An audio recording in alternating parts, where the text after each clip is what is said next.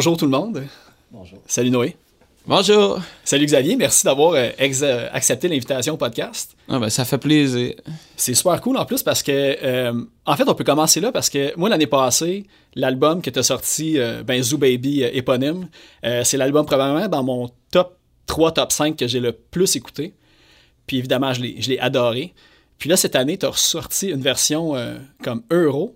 Puis, euh, tu sais, j'ai essayé de regarder un petit peu parce qu'évidemment, tu avais toutes fait les entrevues pour le premier bloc. Puis là, pour ce re-release-là, euh, il y en a eu moins. Puis je me demandais si c'est vraiment une version qui va être exportée plus comme en Europe ou c'est vraiment un re-edit. euh, En fait, c'est vraiment qu'on a sorti l'album euh, au Québec une fois pour le faire en début de pandémie, genre la tête remplie de rêves, puis puis finalement, en faisant ça, la pandémie est arrivée, puis c'était encore incertain, c'était le début, puis il y a quelqu'un qui a vu dans la stories du réalisateur du clip de Par tes yeux, qui était comme le premier single, il a vu ça, c'était un Français qui faisait de la publication euh, pour euh, M Management, puis euh, il était super intéressé par le projet, puis il voulait l'exporter, tout ça, fait qu'on a genre monté ce projet-là pour un éventuel, un éventuel euh, déconfinement, là, que je puisse aller puis euh, devenir une star, euh, devenir le nouveau Johnny Hallyday, puis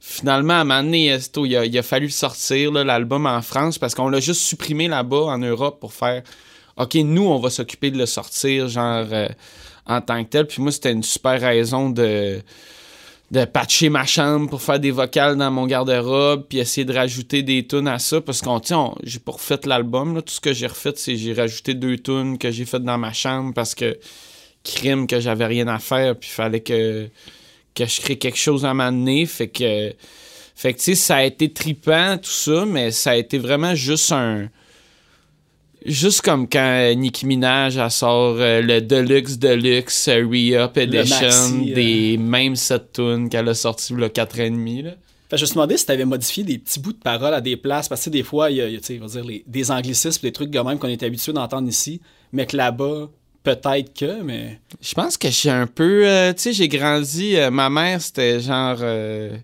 Alain Souchon, puis Stéphane Escher, puis Bachung, puis euh, Axel Red, là, dans le char. Fait que quand que je m'en vais, dans, quand je veux faire de la pop music, j'ai un petit... euh, je me retiens, tu sais, je deviens un, un, autre Xav. Puis je trouve que les quand j'utilise un, un sacre ou un, un anglicisme ou quelque chose de ultra keb, on dirait que tout d'un coup, ça, ça prend justement plus de valeur. Puis j'aime mieux comme montrer ma personnalité dans, dans des, des petites places comme ça. Puis je pense que c'est pour ça que ça a accroché euh, au départ euh, ce gars-là qui a écouté le, le, le- truc, là. Puis... euh, mais en même temps, tu sais, j'aurais pu être un Bernard Adamus, puis eux autres, ils trippent bien raide, là. Ça, ben, c'est pas le meilleur c'est ça, chacun, on va faire comme ça. Il y a personne en ce moment qui trippe bien raide sur Bernard Adamus, mais... Les cowboys fringants, Un, ouais, un cowboy fringant, un Fred Fortin, admettons, tu sais, là, hey, tu sais, il kiffe ça, oh, il kiffe ça. T'es déjà en train de te transformer pour ton grand effort pour la France, hein. je- suis moins euh, exotique un peu, mais il y a un peu de rock voisine euh, en moi, là. Mais le, le- tout le côté aussi, parce que euh, tu sais, t'as eu, la- t'as eu une critique dans les Inrock en plus. Pour le, justement, pour la France, t'as même fait comme un petit, euh, un petit clip en fait de, de présentation de. Puis ça, je trouvais drôle parce que là, on vient de parler d'un peu l'accent puis l'utilisation des mots, mais tu sais, t'as pas. euh, tu t'es pas non plus transformé pour cette entrevue-là. Tu parlais vraiment comme. Je pense que l'expression, c'est ça me pue au nez, là. Voir quelqu'un remplacer son, accent, puis c'est. Je veux dire, euh, je veux bien croire, là, euh, Céline qui arrive en France, là, dans les années 80, ok, là, mais là, on est à un autre niveau, là, le- le- le- le- euh, internationale, puis tout ça, c'est- quelque chose qui est. Il y a des tabous qui sont tombés, là, sur la francophonie, fait que mais peut-être que si j'avais fait euh, ce petit vidéo-là de deux minutes euh, à la française, comme ça, tu vois, je kiffe ce son, c'est bien. Puis euh, j'aurais peut-être eu euh, cinq fans de plus, mais... Ou de moins aussi. Peut-être que moins, ouais, aurait cliqué parce qu'il présentait, je pense, comme le Julian Casablanca du Canada. Tu sais, fait qu'il veut pas. euh, On s'entend que c'est genre...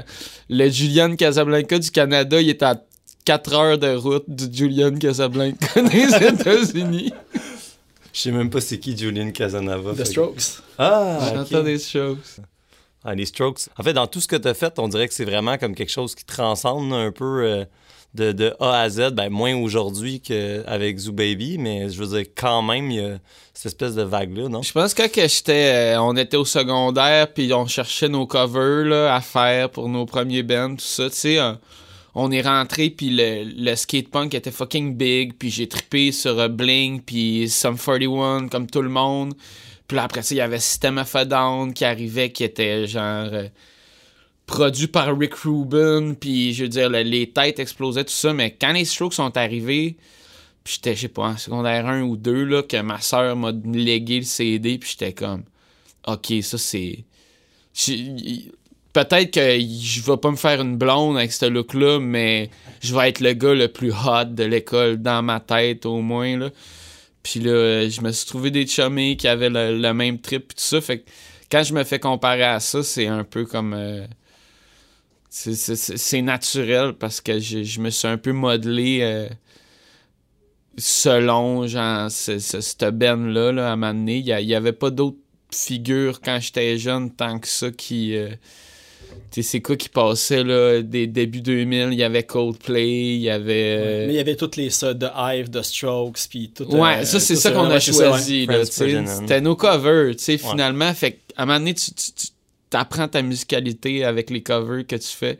Puis nous, on les a juste toutes faites, là, les Franz Ferdinand, puis Ouais, mais c'est les, simple les deux, là, tu sais. Là. Ben, d'ailleurs, en- j'avais justement entendu ça dans une entrevue que c'était à peu près en secondaire 2, justement, vous faisiez des, des, des covers, euh, justement, de Franz Ferdinand, de Strokes. Mais toi, ça t'est venu quand? Euh, vraiment, c'était cette affaire-là de c'est je vais écrire les tunes. Puis au début, c'était-tu vous écriviez en band ou ça s'est vraiment fait?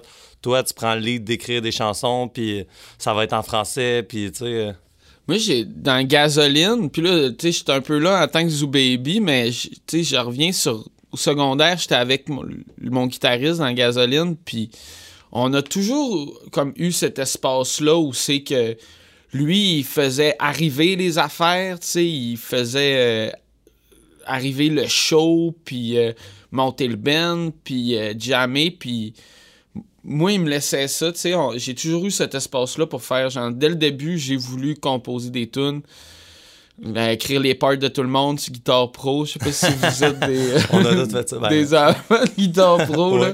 C'est comme si tu veux enlever toute l'humanité à la composition, mais, tu sais, je pense très tôt, j'ai... C'est venu avec, surtout parce que j'avais des... Oui, il y avait Malajube, puis Xavier Caféine, puis euh, les vulgaires machins, tout ça, mais il n'y avait pas exactement le l'après rock revival des années 2000, l'après stroke, tout ça. Il n'y avait pas ça en français. Fait que je pense que dès le début, j'ai fait genre, euh, OK, je veux faire ça, je veux monter ces tunes-là. Fait que euh, j'ai- eu cet élan-là, puis j'étais un, nasty de pleurnichard, un genre de emo euh, non avoué, tout ça. C'est sûr j'allais écrire des tunes, tu sais, là. Les filles m'aimaient pas, tout ça. J'avais plein de choses à dire que personne n'a le goût d'entendre aujourd'hui.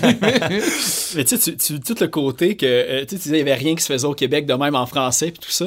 Tu sais, j'a- j'avais vu justement au début de. Mais je pense que en deux- 2000 2014. Tu sais, tu disais justement que vous vouliez faire vraiment quelque chose de profondément américain, quelque chose de universel, quelque chose qui sort du son keb. Euh, quand. Puis vous avez décidé de chanter en français aussi. Est-ce que ça a été tough de trouver son son comme ça sans justement être. euh, quelque chose qui ressemble déjà à- en- francophone ici? je sais pas si ça a rapport, mais j'ai toujours l'impression que, que peu importe le projet dans lequel j'étais, que j'étais toujours dans genre la scène alternative, c'était trop propre, c'était ça prenait pas assez de risques, c'était trop euh, formaté. Puis pour la scène mainstream, pour euh, ben là on était trop champ gauche, on était trop edgy, euh, on était trop fait trop rock pour, pour, pour, C'est pour ce qui se faisait à ce moment-là aussi. Tu sais, justement, il n'y avait plus beaucoup des bands rock qui roulaient à côté. J'ai- j'ai- on, on, a- on essaie de chercher cet équilibre, mais je, je le comprends pas. J'imagine que tout Noé, t'as as dû vivre ça, là, que t'essayes de faire des trucs efficaces, puis ça reste toujours dans le même panier que même si j'avais screamé dans un micro, plugué dans une metal zone, on dirait que c'est la même affaire pour le monde. Exact, ouais, c'est ça. J'allais dire, tu soulèves quelque chose de bon, je pense, dans le sens que j'ai cette impression-là qu'il y a beaucoup de bands qui se sentent comme ça, comme qui sont dans une craque au Québec. Tu sais, qu'il y a vraiment une espèce de scène pop. Euh, tu sais, c'est vraiment pop formaté, puis après ça, t'as comme une scène alternative cool. Puis en fait, t'as plein de bands qui sont comme dans cette espèce de craque-là, qui sont entre un, quelque chose d'un peu pop accessible, mais en même temps aussi dans une craque d'alternatif un peu cool, mais qui au final sont, sont pas cool pour personne vraiment. Puis, puis, personnellement, je peux pas m'empêcher d'avoir la question puis de me demander genre euh, c'est-tu parce qu'ils pensent que je, suis sell out, que j'essaie de me vendre, que je, je suis pas 100% authentique pour essayer de plugger quelque chose à énergie, là, puis il y a personne en ce moment au Québec qui fait ça. Ben, il y en a, là, mais c'est une poignée de monde qui. J'habite là dans un 3,5, là, je peux, je peux pas me risquer de, faire à moitié les choses, tout ça, là, fait que... Mais tout, tu sais, comme, si on prend par exemple Limonade, tu sais, que, c'est comme, on va dire, le, dernier extrait que, que tu as sorti, tu sais, je veux dire, c'est, moi, à mes yeux, c'est un méga hit, là, genre, je vois pas pourquoi ça passerait pas à toutes les postes, tu sais, quitte à ce qu'il présente comme hit de l'été, là, d'une manière, là. Puis, tu sais, justement, c'est accessible. Tu sais, un petit peu, je pense qu'il y a beaucoup de gens avant, c'était la situation du hip-hop, puis là, le hip-hop est partout, puis c'est rendu dans la culture pop. Moi, je suis peut-être comme un. Je rêve peut-être un peu parce que je tripe aussi beaucoup sur le punk, sur d'autres trucs, puis je pense que ça va juste avoir son tour à un moment donné, puis t'es comme dans une craque le temps que la craque existe, dans le fond, mais tu sais, ça n'a pas le choix à un moment donné. Une bonne tune, c'est une bonne tune, peu importe c'est quoi le style. La craque est longue, hein? c'est ça, tu commences, tu fais ton projet, puis là, tu t'y accroches. Euh, puis à un moment donné, euh, ça fait une couple d'années, puis tu te dis, bon, mais je vais peut-être être, euh, le Velvet Underground d'une nouvelle génération. là. Tu n'as pas le choix de t'accrocher à ça. Puis moi, ça me dérange pas d'être le bonhomme de 45 ans, les cheveux bien blancs, qui fait des shows puis qui est cool à l'os. Qui fait un album douteux avec Metallica. À un moment ouais, puis hein. il a l'air de manger euh, une boîte d'humus à tous les semaines, c'est tout. Là. mais mais moi, ça me fait penser que quand même, en écoutant, puisqu'on on a écouté toute ta, discographie, euh, puis en regardant l'évolution, je veux dire, c'est fou à quel point l'évolution a, se fait graduellement. Au début, justement, c'est guitare électrique un peu, un peu euh, sale, on va dire. Puis là, ça devient beaucoup plus, des penchants électro.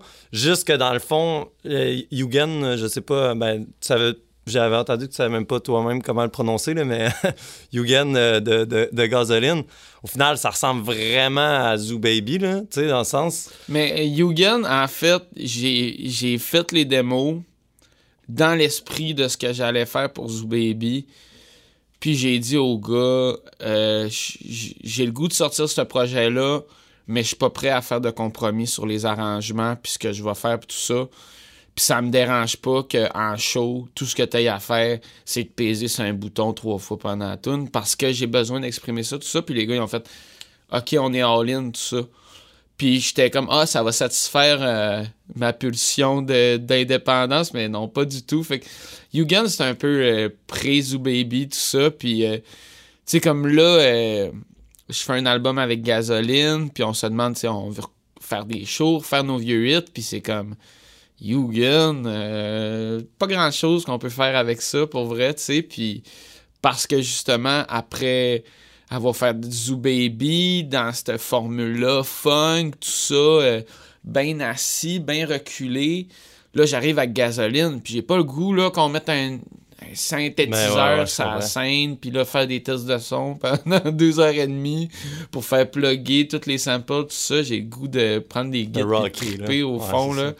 Fait que, tu sais, je pense que c'est là aussi que j'ai appris aussi à séparer les deux projets. C'est qu'il y a un.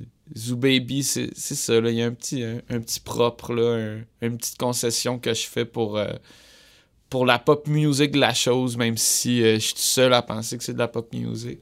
D'ailleurs, c'est de l'excellente pop music. Hein. J'approuve. Euh. Oui, absolument. Mais d'ailleurs, j'allais dire, euh, moi, j'ai, en réécoutant les albums de Gasoline, Brûlons ensemble, moi, j'avais écouté ça genre il y a trois ou quatre ans, puis j'avais pas tant accroché. Puis là, j'ai écouté l'album, puis je, je, veux dire, j'ai écouté ça les deux dernières semaines, j'ai, j'ai pas arrêté d'écouter, et vraiment, tu sais, super bon. Puis j'ai comme l'impression que ça a plus, ça sais, c'est drôle, des fois, des albums avec le temps, ça ça, c'est- comme, c'était peut-être pas nécessairement le bon timing quand c'est sorti, mais aujourd'hui, j'ai l'impression que cette veine-là, c'est comme, tu sais, la, la, prod est bonne, le- les tunes sont bonnes, tout est comme bien monté, puis il y a comme quelque chose de. Moi, je le name dropperai pas, mais je sais de sources sûres qu'il y a euh, des bands qui sont allés voir euh, Julien Minot en lui disant v'là un an ou deux, on veut que notre projet, notre album, il sonne comme quand t'as fait sonner ces gars-là brûlent ensemble, v'là six ans, là, tu sais. Fait que pour ça, euh, je pense qu'on était. euh, je pense qu'on prévoyait qu'il allait genre, avoir une balance entre la, guitare, le synth, le pop, puis le punk, euh, puis la, la- rock qui allait fonctionner bientôt. Puis là, on l'entend, les jeunes bands, ils ont un- une balance là, dans ce qu'ils font. là. C'est plein de risques, c'est plein de. Des, des artistes là, comme Laurent San, là, que j'aime beaucoup, c'est que ça va partout. Là. Ils maîtrisent beaucoup de musique sur plusieurs champs, alors que moi, je me rappelle quand j'avais 20 ans, c'était tu te choisissais. Là. Ben non, tu fais du Ouais, métal, ou tu fais de la pop, ou tu fais du rock. Ouais. C'était ça que tu faisais, tu sais, t'avais pas le choix. Là. Puis là, toi, ça, c'est venu comment, euh, cette affaire-là, justement, d'intégrer des, des, des keys, puis euh, genre vraiment, tu sais, des synths un peu partout? Puis je veux dire, il y a quand même un changement drastique, comme je disais, entre euh, le début de Gasoline puis maintenant Zoo Baby. Fait que, tu sais, je veux dire, comment est-ce que t'en es arrivé à Zoo Baby? Si tu genre en écoutant beaucoup de ce, ce genre de musique-là ou c'est en travaillant avec des réals, tu sais, style Xavier Caffine puis Julien Minot? Ça a été beaucoup une affaire de, démo, de garder la magie du démo, puis euh, d'être frustré de genre. euh, euh, tu sais, comme. Prince, c'est le meilleur fucking guitar. ok, Je, je- je veux tout le temps revenir sur Prince. C'est une tendance que vous connaissez pas en- encore, mais qui, qui start là. là. Ah, il est content, lui, il aime Prince. Prince, c'est le meilleur guitariste au monde, puis il va jouer une part de deux secondes dans sa tune, puis après ça, tu l'entendras plus. Puis j'avais le goût de me permettre cette liberté-là, puis quand que la guitare arrive, elle y va en crime, là, tu sais. Fait que...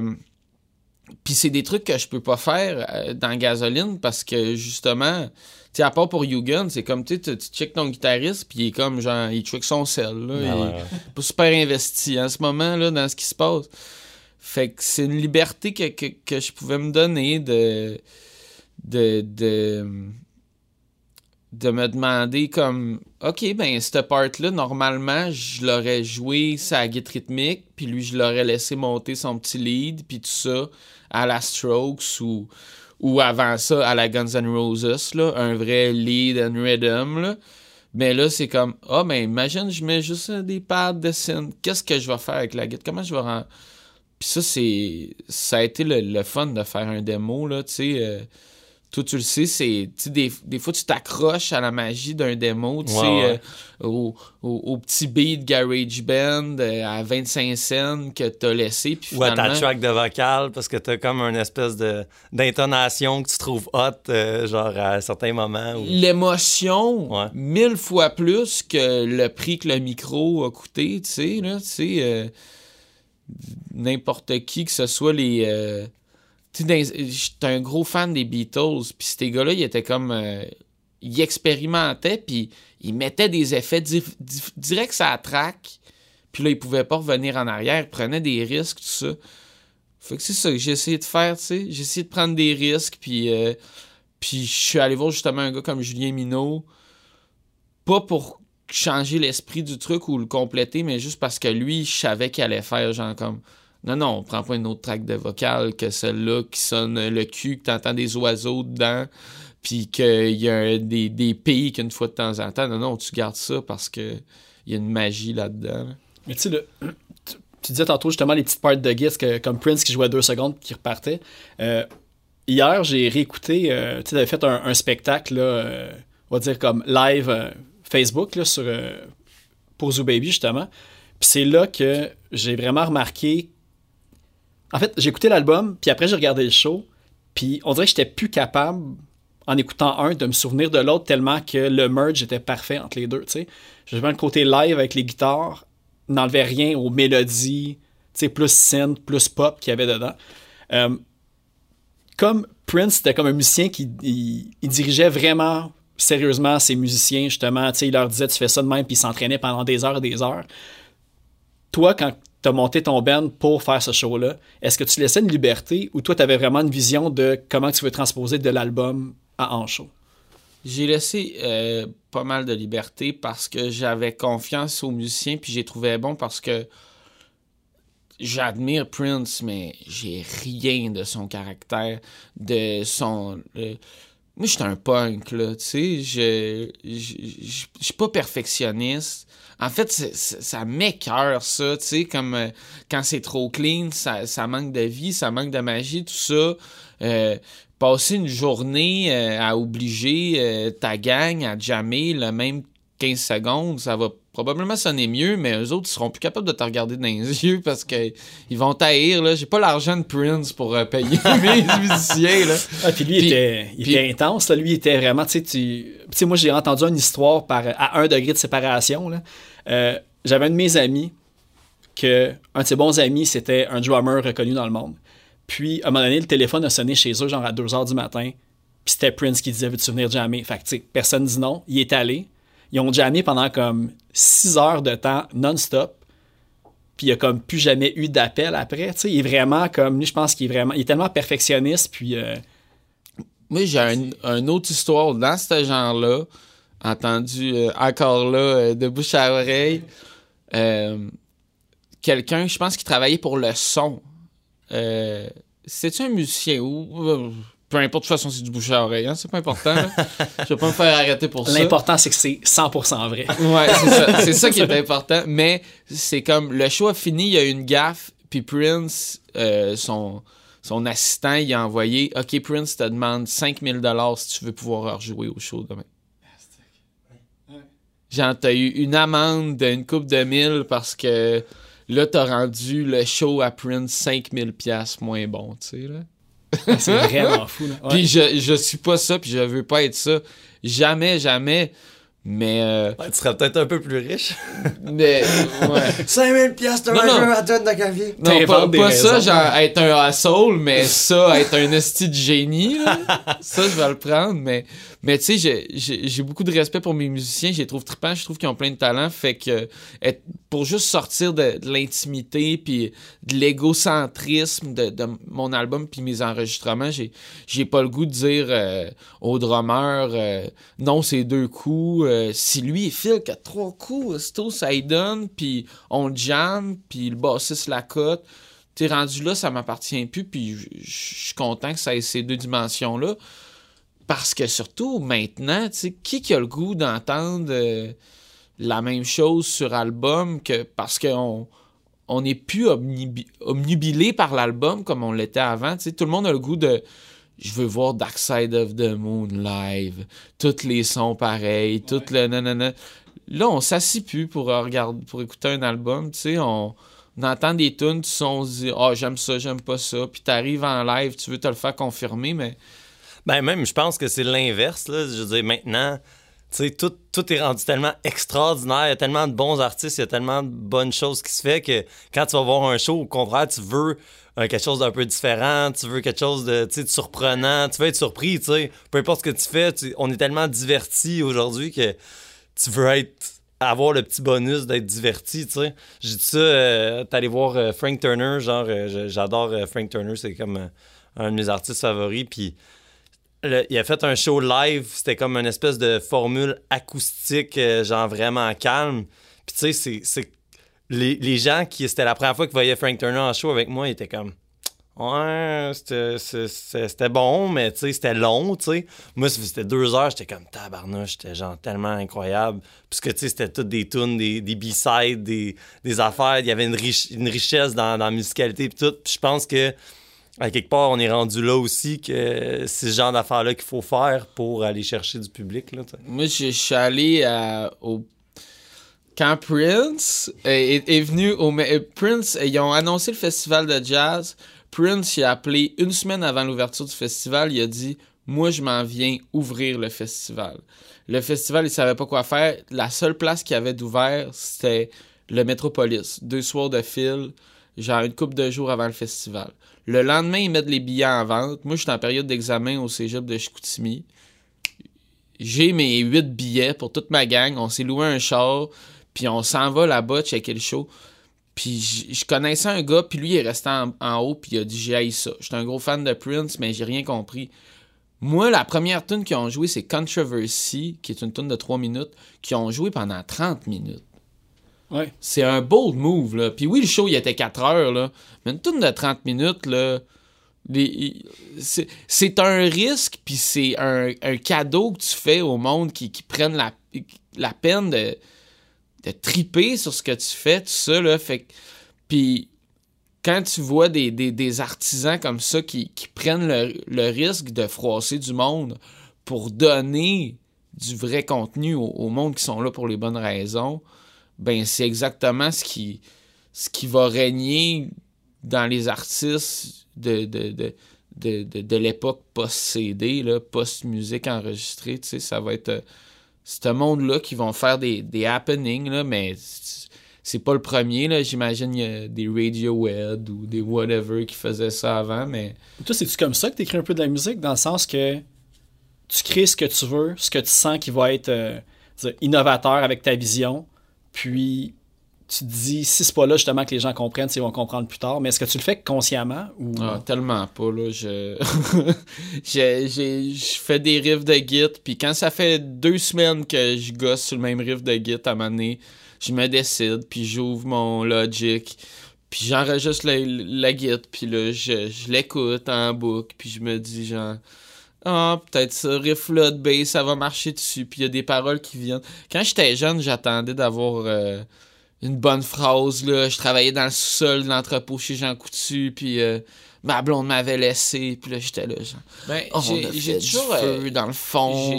Puis là, je braillais en donnant des coups de poing dans les boîtes de papier cul. Genre.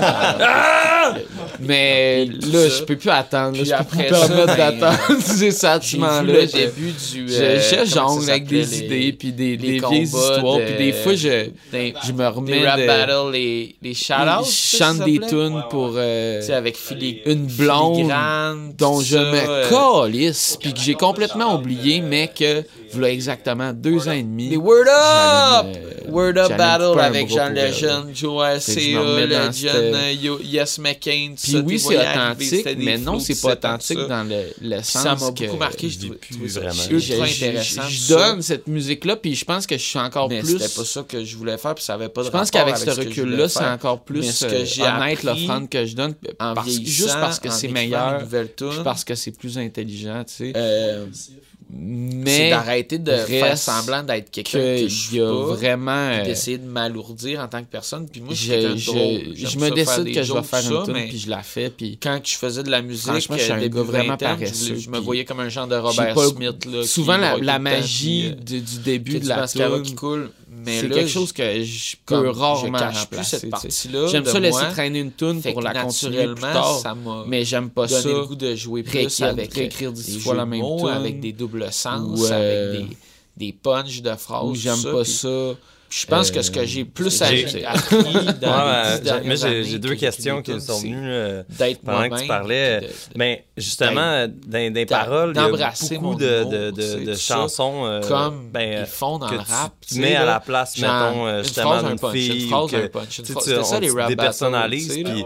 Ça, ça devient de Puis, où, ça? euh, Parce que, tu sais, je veux dire, c'est quand même quelque chose de, punch. on va dire, de plus euh, original d'une certaine façon. Sais, pas parler nécessairement de tes sentiments, de, ce qui se passe dans tes souliers, mais de te mettre dans les souliers de quelqu'un d'autre, puis, tu sais, Ça, de- c'est... Mais je pense que j'ai j'ai deux grandes Vraiment, sœurs, j'ai beaucoup vécu à travers leur crise ce- d'adolescence. cet là. Tu sais, j'ai- humour-là, J'avais dans, une, sœur qui a poésie, 7 ans de plus que moi, puis une qui a un an et demi de plus que moi. c'était juste comme deux euh, angles de vue différents là, sur la crise d'adolescence, juste, tout juste ça, joke, puis, euh, juste un petit jeu de mots, un clin d'œil, tu sais. quelque chose de super check, On a romantique tout appris, dans, là, euh, le colocasse, la fugue, tout ça. là. Tu sais, moi, je fumais du pot puis je jouais au Lego en même temps. c'était juste, euh, L'adolescence d'un gars, c'est pas super un jeu intéressant. c'est juste tellement bien Mais écrit. tu sais, mes euh, sœurs, ça- j'ai toujours trouvé ça comme passionnant. Quand j'ai entendu des gars comme euh, Desjardins euh, le faire, Ah ben, ils en ont sorti Richard d'autres ou albums. Boom? mais- Richard.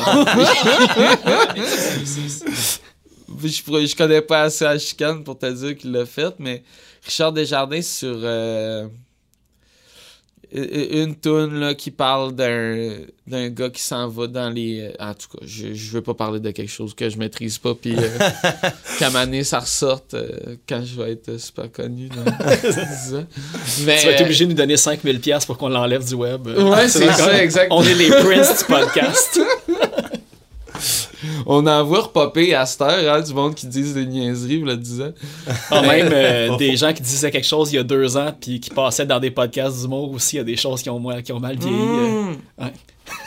J'ai fait ça que j'aime mieux les podcasts de musique De Ouais. musique. un petit peu plus intellectuels Exact.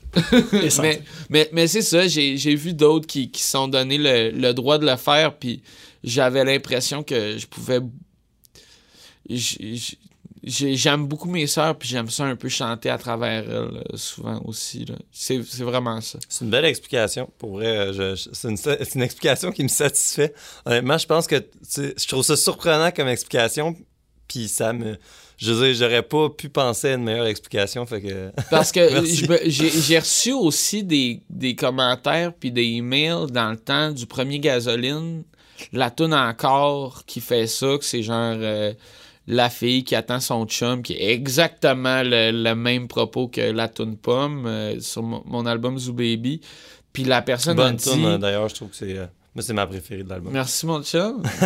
Mais en tout cas, c'était une euh, un, un- un jeune garçon trans puis puis qui m'a dit tu sais waouh, je trouve ça super que tu chantes la le, le, le, le cas trans tout ça, tu tu en parles, tu tu au moins que tu euh, tu tu tu, euh, respectes l'ambiguïté sans mettre le spotlight dessus, juste en, l'assumant, puis, puis je me suis rendu compte que, puis avec l'amour véritable est au rebelle aussi, j'ai- entendu parler euh, de cette tune là par la communauté euh, LGBTQ+. Mais le clip aussi euh, est parfait pour. euh, Ouais, mais c'est ça parce que le, le réalisateur, il écoutait la tune puis il pensait ça, mais en- encore là, c'est vraiment juste. euh, je trouve ça dole parce que je retombe encore dans le. Moi, dans ma tête, c'est comme une comédie romantique là, avec Drew Barrymore, là, puis. euh, puis euh, un gars, c'est tout. Là. Adam Sandler. C'est moins euh, romantique avec Je lui. je suis plus un, plus un Ben Stiller, personnellement. mais mais tu sais, c'est, c'est les histoires de gars avec les filles, tout ça. Tu sais, je- mais je pense que mon, mon abandon là-dedans, en restant respectueux, tout ça, peut-être que ça. ça, ça respecte ce, ce- ce- ce spectre-là. Là, puis. Puis j'aime ça, puis je, je, je, je l'assume. Il y a clairement un moment dans l'écriture de mes textes où c'est que, que je le regarde, puis que je. Peut-être pas je réécris mon texte en conséquence, mais euh, il y, il y a des. C'est ça, des, des petites zones grises que je laisse pour. euh, Ben, ça fait partie de ta patte, je trouve, là, dans le sens que c'est- bien parce que, je veux dire, il y en a peu qui font ça, euh, je pense en français, là, puis en anglais peut-être un petit peu plus, mais en français, euh, c'est quelque chose qui est quand même moins exploité, fait que, genre... Ben, Mais c'est vrai que c'est euh, quelque chose qui se fait plus en anglais. ouais, vraiment. tu sais. ouais. Parce que justement, il y a. À moins que tu dises chi, personne va le savoir, tu sais. là. Ouais, Il y a- C'est. C'est. Mais. euh, C'est un exemple de quelqu'un qui le fait? Ben, en anglais, là, parce que je sens plus que joue dans, dans ton là, Raphaël des Shirley. Tu sais, si on écoute leur dernier album, tu sais, il n'y a, il y a pas d'ambiguïté. tu sais, Je veux dire, c'est clair qu'elle parle tu sais, de l'amour d'une fille avec une fille puis tout. Puis, justement, quand il y a des chansons qui parlent un petit peu plus de ces choses-là, j'ai l'impression que on va dans le bon sens parce que le monde, ils sont, ils sont plus ouverts qu'on le pense, je pense, quand que, ils sont réceptifs d'entendre des chansons comme ça. Ben, Parce que les Shirley, ils en parlent. Ouais, mais ils en parlent pas, tu sais, j'ai pas vu d'entrevue qui parlait de ça, tu sais, c'était juste non. Les textes sont bons, l'histoire est respectueuse, puis c'est juste, c'est bon, on- c'est bon, on s'en fout, puis si que- on compare à un gars comme euh, Rufus Wainwright, que j'ai vu deux fois à show, qui est mon idole, là, qui est le- la- le- pour moi, c'est euh, l'ange Gabriel euh, sur la Terre. là. Mais je me rappelle quand j'étais jeune, je l'ai découvert, il était à Tout le monde en parle, puis la grosse question de l'entrevue, c'était genre comme... C'est comment chanter l'homosexualité, tu sais? Mais à cette heure, c'est c'est juste chanter, je pense. Tu sais, là. à cette heure, il y a personne qui va appeler Rufus Wainwright pour lui demander euh, Hey, ça prend du courage pour chanter à propos de votre mari avec qui euh, vous avez des enfants. c'est son quotidien, maison, mais je pense qu'il faut mettre un bémol. sais. faut mettre un bémol parce que, tu sais, je veux dire, là, c'est parce qu'on parle de bands qui sont quand même un petit peu marginaux, qui vont toucher des publics plus marginaux d'une certaine façon. Je veux dire, si Nickelback, mettons, commençait à chanter une tune genre. euh, Oh my, my darling, genre en parlant d'un homme. Je suis pas sûr que, tu sais, il y aurait peut-être justement des entrevues, des questions, puis des. Ouais, ça, c'est un happening, là, tu sais. T'as pas, t'as rien à risquer, dans le fond. euh, eux autres, ils ont tout à risquer. Là, Ouais, c'est ça, tu sais. le nouveau. En tout cas, on va faire une joke. Ben, là, tout cas, Nickelback puis de Brokeback Mountain, mais j'ai pas réussi à faire. Nickel euh, Brokeback Mountain. Mais euh, pour vrai, euh, même ça, ça va pas être assez pour leur faire faire un bon album. je. Eh je voulais savoir parce que, tu sais, avec Pomme qu'on vient de parler, tu sais, j'ai vu que tu l'avais écrit pour euh, Alex Gaudreau, que j'ai vu. Oui, c'est vrai. Mais est-ce que c'était-tu la première fois que tu écrivais pour quelqu'un d'autre? Ou t'as as déjà travaillé avec des textes avec d'autres personnes, créditées ou pas créditées dans le fond? Ben, en fait, c'était la première fois que j'écrivais pour une autre personne, puis elle a pas aimé ma tune. Fait que euh, j'ai réécrit pour une autre personne quand on écrit une tune ensemble qui va être sur son prochain album, qui va sortir. euh, euh, je sais pas, là, éventuellement. Je pense que c'est- toujours en réalisation, là. C'est comme un projet de longue haleine, mais. Mais oui, c'était la première fois que, que, que je m'assoyais, puis que. Puis j'ai. Je suis encore vraiment fier de cette suite d'accords-là parce que j'étais comme. euh, ah, les autres, ils connaissent la musique, là. Je vais pas lui faire un, un 4-5-1, 4-5-1, là. Je vais lui faire un. De quoi. Je vais lui montrer que j'ai fait une session au cégep, mais il note dedans, là, le petit gars de chicoute. Mais. euh, mais tu vois, je j'avais même pas. euh, j'avais oublié que. Je me demandais qu'est-ce qu'il y avait de différent dans ces chansons-là au féminin que j'ai écrit avant, puis cette chanson-là, Pomme, puis c'est vraiment ça. Pomme, je l'ai écrite euh, pour Alex, tu sais. Je, je, je, je, voyais sa. Je pensais pas à ma soeur, je, voyais sa sensibilité, puis son honnêteté, puis Alex G, là, c'est elle parle comme tu fermes les yeux puis euh, elle a l'air de faire ses pieds là tu sais là elle, est toute menue là c'est c'est une- une perle mais elle a tellement de l'aplomb tout ça puis j'étais comme c'est parfait pour elle cette tune là mais ça a l'air c'est parfait pour Zoo Baby Puis euh, il y a une affaire que, que, que je demande beaucoup parce qu'on en a parlé une couple de fois depuis le début de l'entrevue. Puis c'est revenu aussi souvent dans les entrevues que tu faisais avant que, tu sais, toi, t'aimes beaucoup comme justement les, les mythes du rock, les mythes du pop. Euh, tu sais, t'as déjà mentionné David Bowie, Prince, euh, puis euh, même autant là, des pop stars, Michael Jackson, même Britney Spears que tu avais nommé aussi comme des fois. euh, La. K-pop. Ouais, puis ben, la, la, aussi la, musique coréenne récemment que tu avais parlé. Mais moi, en fait, avant de faire cette entrevue-là, parce qu'on s'était jamais rencontrés avant, il y a quand même un moment que je me suis dit, tu sais, je me demande euh, en personne comment il va être. Parce que tu es très live dans tes clips, super théâtral. Tu sais, comme un peu si tu avais un, un alter ego pour faire la musique. Est-ce que c'est un petit peu ça que tu veux faire, tu sais, vivre le mythe à 100%? Ou... Ben, pas à 100%, mais C'est une bonne- question tu veux garder ça secret? Non, c'est une bonne question parce que l'équilibre est tellement difficile à trouver dans. Je suis un gars extrêmement gêné. J'ai de la misère à me présenter au monde. J'ai de la misère à. à La première fois que quelqu'un me rencontre, il- la plupart du monde, ils disent genre, ah, il est snob, il est pas sympathique, tout ça. Je suis ultra gêné. J'ai de la misère à mettre. J'ai pas la mémoire des faces. Zéro. J'ai de la misère à. Fait que j'ai- de la misère. C'est quoi ta question déjà? Ben, en fait, c'est que tout le côté que, que t'aimes les mythes, les rockstars, tout ça, parce que, tu sais, autant Zoo Baby, tu sais, dans les vidéoclips, puis même je regardais là, des, euh, des shows que tu faisais avec Gasoline, puis tout, puis tu sais, tout ce que tu viens de dire, on pourrait croire que c'est pas le cas, parce que l'énergie, euh, tu sais, on va dire... euh, sais, un peu le côté nonchalant, mais en même temps, tu sais, sensuel, puis extrême, puis tu sais, tu c'est danses. ça, fait, euh, fait c'est ça, c'est- cette gêne-là que, que- qui, m'habite puis que gère depuis que je suis jeune, euh, c'est, ça, ça vient avec, ça, ça a amplifié ce, ce- ce- cette euphorie-là que je ressens quand je monte sur une scène. Puis, euh, puis quand c'est le temps de faire un clip, j'essaie d'accoter ça, j'essaie d'accoter cette, cette folie-là, là, cette, shot d'adrénaline parce que ça me fait tellement du bien, tout ça. Fait que, fait tu sais, c'est vrai quand je, je fais le foufou là, devant une caméra ou de ou, en show, c'est toujours vrai parce que ça vient, tu sais, c'est, pas un personnage, c'est genre un, un exutoire, tout ça. Mais euh, il y a aussi un côté nonchalant qui, est vrai aussi, mais je, pense que c'est comme un, chez beaucoup d'artistes qui, qui ont besoin de reconnaissance puis d'amour, d'être ultra gêné puis d'avoir de la misère à aller le, le chercher dans du small talk ou euh, un party ou euh, quand tu rencontres euh, les amis de ta blonde, là, tu sais. là. Fait que dans le fond, le clip, ces gens qui dansent, c'est un peu toi les deux. C'est ça le clip justement que t'as le band plus. Moi, j'ai jamais compris ce clip-là. Oh non. Je sais pas ce que ça veut dire. J'étais sûr que j'allais sur une bonne piste. C'est pas... Pour vrai, on a fait ces gens qui dansent, puis après ça, j'ai fait, genre, je pense que je vais plus m'impliquer dans le... le processus de clip. Mais pourtant, hier, en plus, j'ai texté Noé pour lui dire. Tu sais, ah, j'ai regardé comme euh, les clips de Zoo Baby, puis je disais, ah, je vais regarder tous les clips avant. Puis j'étais comme, Ah, c'est vraiment fou parce que même, même pour comme ces gens qui dansent, moi, j'étais.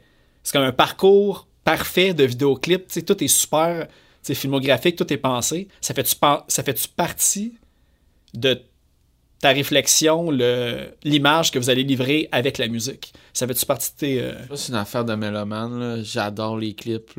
J'aime ça découvrir un...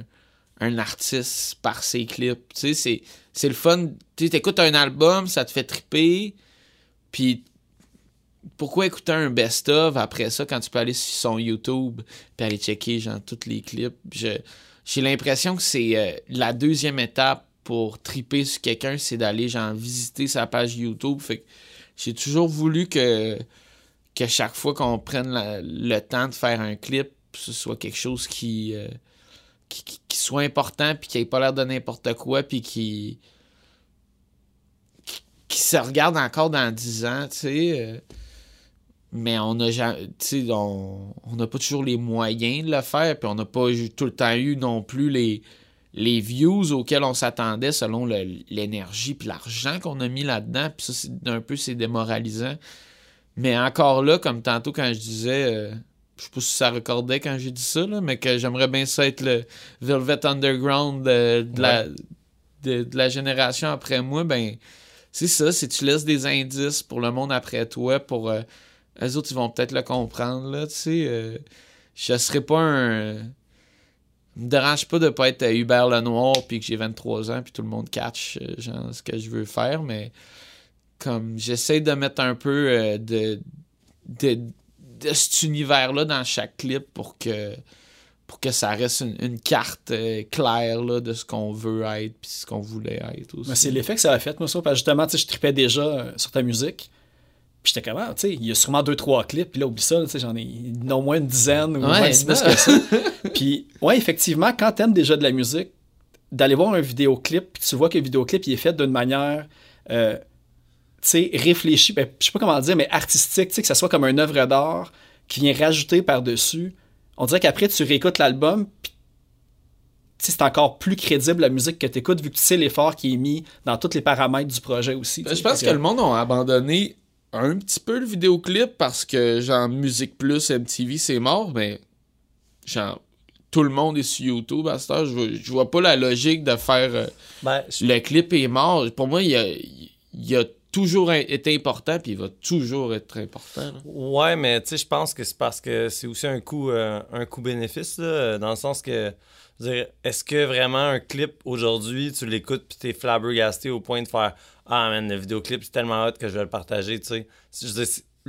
L'effet est plutôt inverse dans le sens que Ah ben, c'est un cool clip, genre je l'ai écouté jusqu'au bout. C'est déjà, déjà là, c'est bon parce que la plupart des gens n'écoutent pas les tunes jusqu'au bout. Fait que tu sais, genre, je veux dire, à, un moment donné, c'est que si ça te coûte genre 20 000 pièces pour un clip, euh, je- clairement, t'es mieux de mettre 20 000 pièces en pub Facebook puis euh, d'avoir du monde qui vont checker ta- tes tunes sur Spotify. Puis, puis le monde, il, il te demande, puis c'est le temps de faire un clip, puis euh, t'as ramassé, là, euh, t'as, tout fait pour garder là, un petit une petite coupe de 1000 pièces pour faire un clip, puis là, c'est comme genre, OK, t'es 4000 pli- t'as 4000 pièces, fais-nous de quoi de genre viral. T'as fait un clip qui coûte rien, viral, tout ça, Ah ouais. genre, ça s'invente pas, là, tu Ah sais. non, euh, ça. Mais tu sais, je veux dire, moi, j'ai- les, les- je sais pas si tu connais PNL. C'est euh, c'est un, c'est un band de, de rap français. Tu sais, eux, ils ont des espèces de clips. Ça doit coûter genre 100, 200 000, là, tu sais, leurs clips. Là. Mais tu sais, c'est que c'est. Tu sais, là, que tu vois, ce clip-là, tu l'écoutes, tu as envie de le partager. Tu sais, c'est comme un peu les, les, les clips de Hello. euh, c'est quoi, c'est quoi euh, le band euh, OK Go? C'est ça qui Ah Ouais, ouais, c'est c'est tout. ça. tu sais, là, Attends, genre, ouais. tu sais, c'est- tu sais, ces espèces de clips-là que tu fais, OK. Tu C'est comme, c'est un peu, c'est un peu n'importe quoi dans la musique, tu sais. C'est quand tu mets le, le paquet, que tu vas à fond, c'est souvent là que ça marche, mais tu sais, on est tout, tout tellement dans une société de risque calculé que, tu sais, à un moment donné, t'as plus ce, faut l'équilibre. truc-là de aussi. mettre le paquet. Parce que, tu sais, OK Go, euh, je me souviens de beaucoup de leurs clips, mais aucune de leurs tunes. Ben, exact. Ouais, c'est ça. Puis c'est pas que c'est mauvais, mais c'est que c'est. C'est. Tu sais, c'est. C'est Ben, moyen. C'est ignorable. Ouais, c'est ça. C'est ignorable. Justement, ça prouve notre point que le clip a pas besoin d'être viral, mais à long terme, je crois que ces opportunités-là de créer un, un univers là, visuel pour la tune avec toute l'ambition que tu peux y mettre, juste pour euh, comme rétroactivement là, pour ta ta, ta, Ta pérennité. prospérité, là, tu sais, la- ta pérennité, exactement. Là. Mais euh, ça, ça me fait penser à de quoi dans le sens que c'est vrai que, tu sais, aujourd'hui, j'avais écouté, j'avais lu un livre, en fait, euh, qui disait, euh, c'était c'était gentil sur euh, l'univers de la musique euh, actuelle, puis il disait surtout, il faut que tu crées un branding, tu sais, aujourd'hui, c'est, tu sais, que les gens, en fait, ils aiment pas nécessairement ta musique, mais ils aiment ce que tu, ce que tu renvoies comme artiste, est-ce qu'il s'associe à toi, tu puis à quelque part, c'est sûr que le vidéoclip a cette action-là que, euh, qui est difficilement reproduisable d'une autre façon de, euh, de, de, de t'associer directement avec ce que tu vois, tu sais, genre, ah, ça c'est moi, je vois ce, ce genre-là, puis c'est drôle parce que vous aviez dit, je pense, avec Gasoline, que justement, vous aviez eu comme un- une vague de hipster un peu qui vous avait commencé à vous aimer puis que vous, dans le fond, vous faisiez pas vraiment de la musique pour des hipsters, mais que, au final, c'était ça que ça avait amené, genre. Donc, euh, je sais pas si t'as encore ce feeling-là maintenant avec Zoo Baby. Un peu, faut que tu me, faut que tu me En reposes fait, la ben, question. parce que, en- plus, ça m'a fait penser à de quoi qui. euh, euh, parce qu'il parlait du branding. Puis moi, les clips de Gasoline, je les avais jamais vus avant. Tu sais, j'avais écouté la musique. Puis pour moi, ton branding, c'est euh, tu sais, les clips que tu as fait avec Zoo Baby. Tu sais, le côté un peu rétro, kitsch, tu sais, années 80, un petit peu pour ça.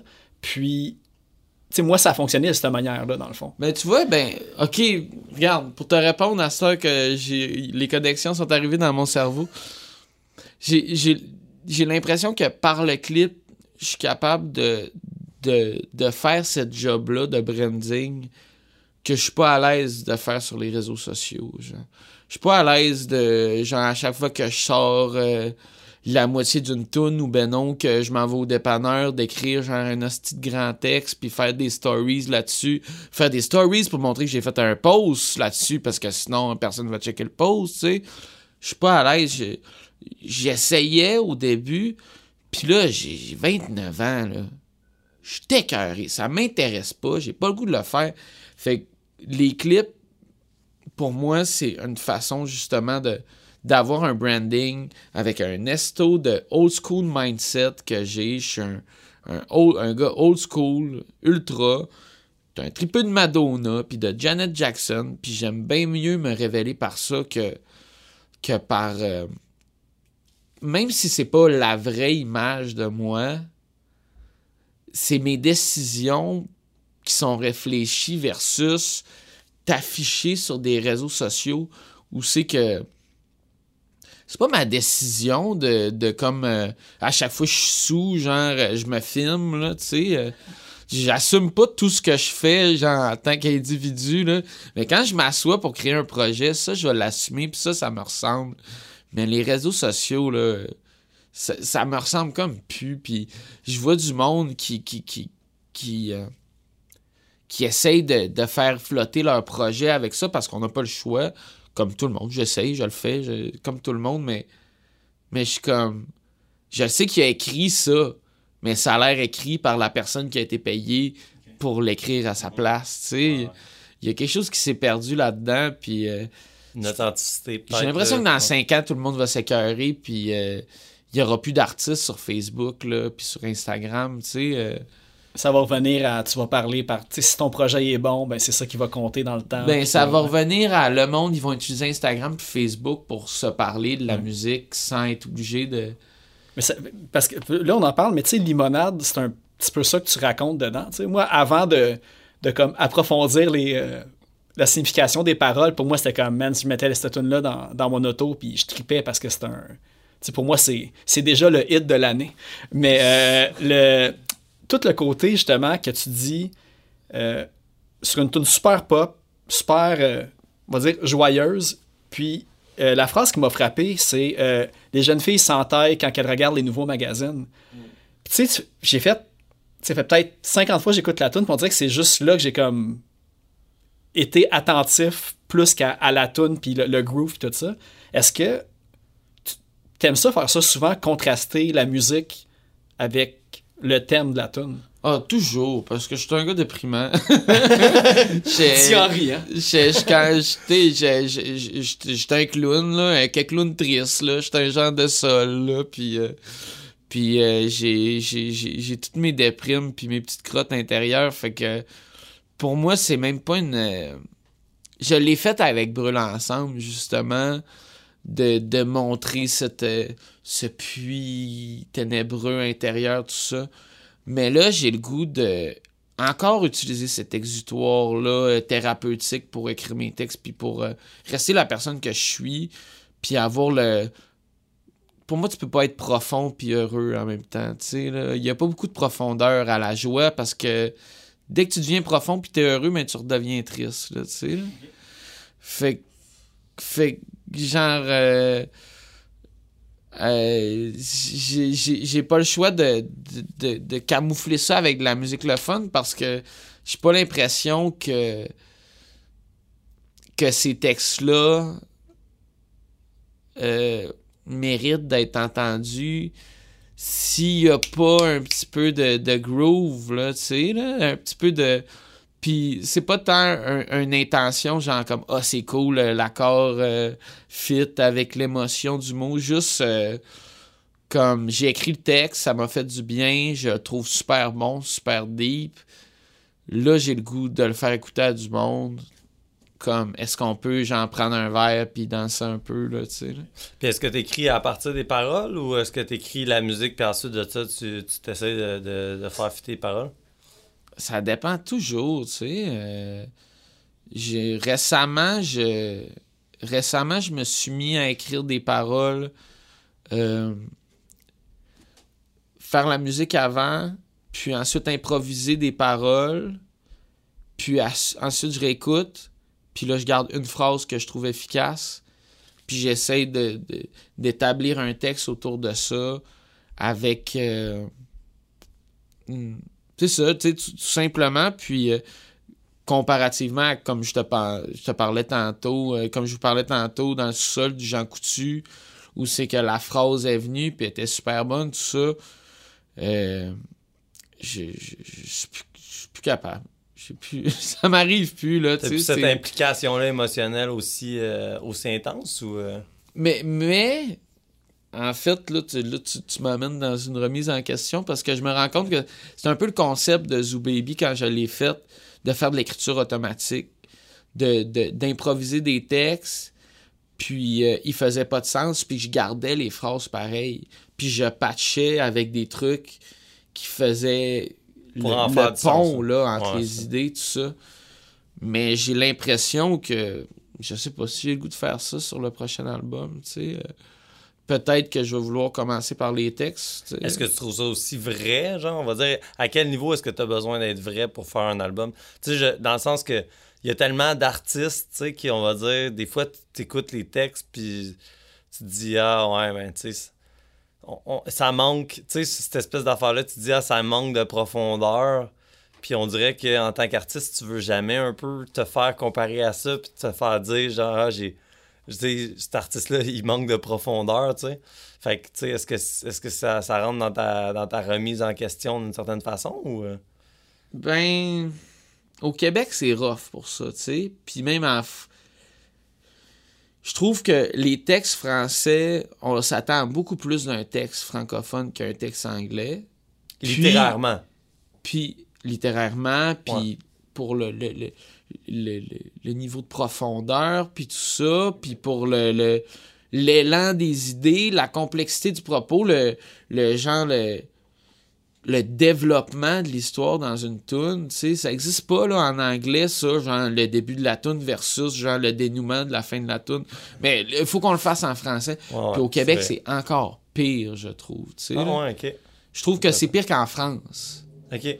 Je trouve qu'en France, c'est comme là, là, ça fait 20 ans qu'ils se chantent juste en anglais parce qu'ils sont plus capables de s'écouter. Puis là, ils ont commencé à faire de la musique anglaise, puis je trouve qu'ils sont plus décomplexés, tu sais, ils ont plus de fun avec. Français, je veux dire, ils ont plus de fun avec ça.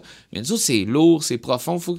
Fait que je pense que Zoo Baby, ça a été un exutoire parce que je pensais que je faisais l'écriture automatique, puis je me rends compte que j'ai jamais été aussi intime, puis deep, puis personnel que je l'avais jamais été.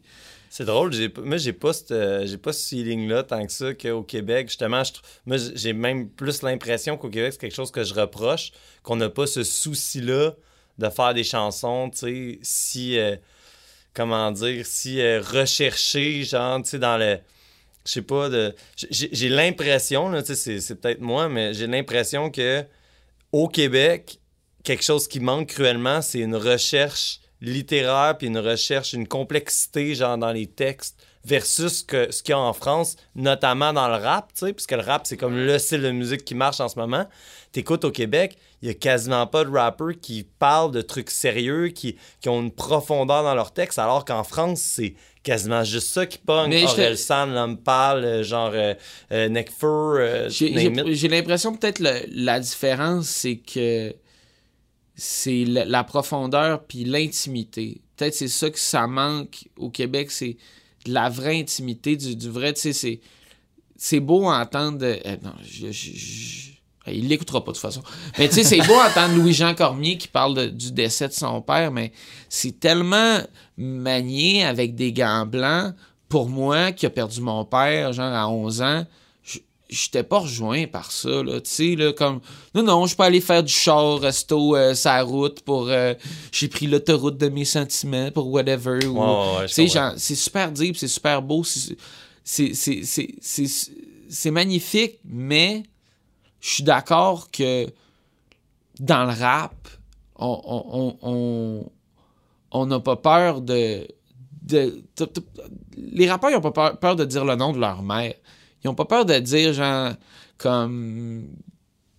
Des, des détails précis, puis deep, qui, qui, qui ont été... que la folk music, ils font, ou que le punk fait aussi, mais que ici, je suis d'accord qu'il n'y a pas cette Dans intimité-là. le pop, là, dans le pop keb, ça se rend Mais, pas tant. Mais il doit l'avoir, pense- mais c'est juste, c'est pas ça qui est diffusé à grande écoute non plus, tu sais. Ouais, il doit y avoir c'est ça. beaucoup d'artistes qui le font, on, mais. on écoute quand même beaucoup. Je veux dire, Ouais. genre, on est quand même des gens, je pense, qu'on écoute beaucoup de musique alternative, là, on va se dire, et indépendante, underground, whatever, comment euh, name it. Là, je veux dire, on, on est quand même du monde qui en connaît beaucoup.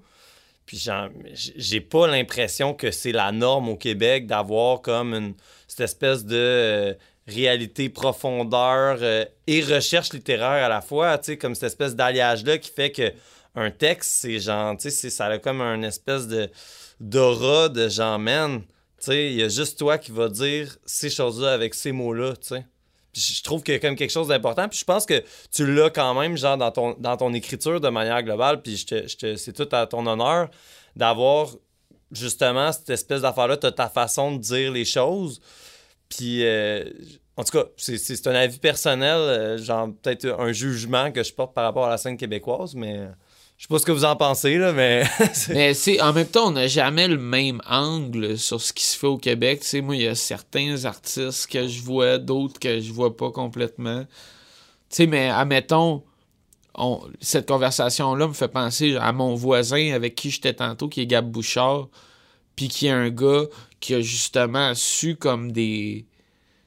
Tu sais, il il est jeune encore, là, mais comme des gens de Dédé Fortin, il est super pop.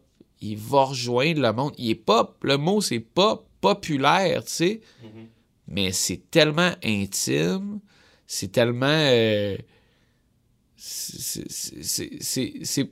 pas léché, tu sais. Il y a, y a pas. euh, il a pas sablé les coins de la table là, pour pas péter le cadre de porte. Il là, dit les choses efficacement, simplement, sans dentelle, mais il dit à sa manière, puis ça sort vraiment bien. Tu sais, justement, ben, moi, tu sais, son album, justement, à Gab, euh, c'est un que j'ai aussi énormément écouté. L'année passée, même encore, je pense que c'est l'album que j'écoute le plus à chaque semaine, encore aujourd'hui. Puis à un moment donné, j'ai regardé, je fais comme, Crime, tu sais, y a-tu fait d'autres albums? J'ai comme, ah non. J'ai comme, Crime, il est jeune, puis il, il dit les choses tellement d'une façon que je pense que quelqu'un de 60 ans, quelqu'un de 15 ans le catcherait de la même façon. C'est vraiment dit. euh, Je pense que ce- cette lourdeur-là est. Je pense que on, en lui, on aperçoit un peu euh, le cadeau que les, les, les, les- artistes québécois ont dans, dans cette authenticité-là que en France ou aux États-Unis ou n'importe où, chaque région, chaque village, chaque a son, son propre, sa propre façon de dire les choses, son, son accent, son vocabulaire, son dictionnaire. Mais au Québec, il peut avoir des Lisa Leblanc, il peut avoir des petits Béliveaux qui disent leurs choses à leur façon, puis que tout le monde décide qu'on veut l'écouter comme comme c'est. Je, je, je- pense que. Je pense qu'on n'a pas de problème de, de profondeur au Québec. On a juste peut-être euh, un problème de.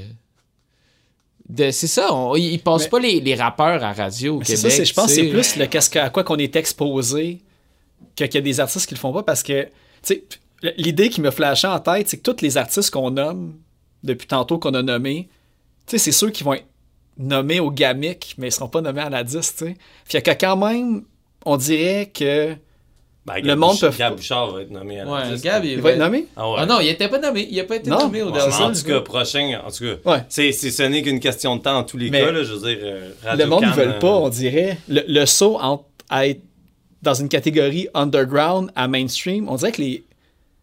Autant les personnes qui dirigent que les artistes, il y a une gêne ou il y a un blocage quand, pour vrai, là, qui qui veut pas que sa musique soit écoutée par le plus de nombre de, de personnes possible? Absolument, mais Le mythe du rockstar doit revenir euh, là. doit revenir. Moi, j'ai l'impression, je suis pas d'accord avec vous d'une certaine façon parce que, man, au Québec, justement, je trouve que c'est tellement ce qui manque du rap avec un message. J'ai l'impression que depuis Manu Militari, c'est comme ça, ça s'est un peu perdu, là, tu sais. Tout est genre dans la figure de style dans le rap, dans genre le mélange euh, anglais-français, puis je veux dire, Loud, c'est comme l'apogée de ça, dans le fond, de dire des textes incroyables, mais qui disent rien, tu sais, à part, genre, je suis content de faire du cash, tu sais. Puis genre, je veux dire, c'est un peu ça qui règne, on va dire, dans le, dans le Moi, rap, là. moi, c'est pour ça que je suis un, un rocker. Puis depuis le début, je me suis attaché à ça, tu sais, à ce monde-là. C'est parce que je- je- moi, c'est, je trouve qu'il y a bien plus force, de force en avouant sa fragilité que en braguant euh, son succès, tout ça.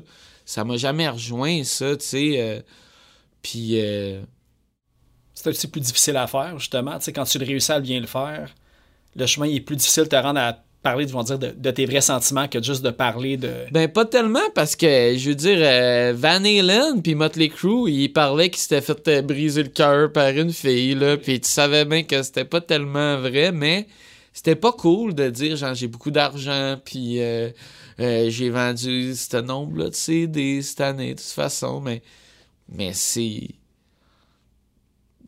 C'est un autre... euh, c'est un autre... euh, un autre genre de, de, de, de parole puis de poésie pour un, un usage différent. Ben, c'est des codes. tu sais, c'est des codes. Chaque musique a ses codes. Puis je pense que tu sais, n'importe. Tu sais, justement, quand on pense au rock, ben au punk du moins, tu sais, je veux dire, tu, tu vas pas commencer à faire du punk en disant genre euh, je fais du cash, tu sais, je veux dire, ça aurait aucun sens comme. tu sais, quoi que ça serait assez drôle. Et Ouais, puis pense dès que t'en- dès que t'en fais, t'es un sell-out, anyway. Ça fait que t'es- fucked au bout du ça compte. serait crissement drôle. Anti-Flag qui fait une tune, genre on est crissement riche. Check ma chaîne en or. hein.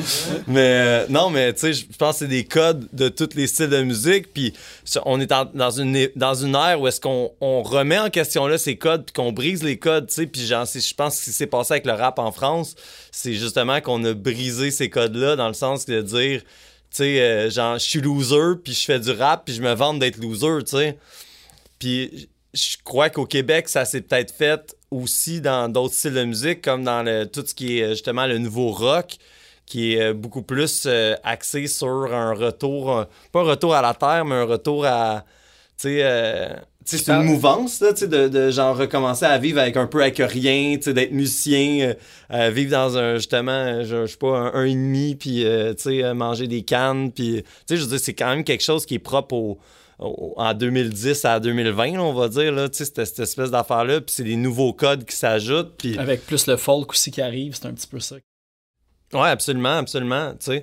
Euh, mais en tout cas, je, je- je- je- j'ai fait une bulle dans ma tête, mais je voulais en venir avec le rap, à me demander si t'écoutais du rap, parce que je trouve que sur Zoo Baby, puis les albums de Gasoline, il y a une différence euh, des jeux de sonorité, des jeux de mots, qui étaient pas nécessairement là euh, avant, puis qui sont maintenant là dans ton écriture.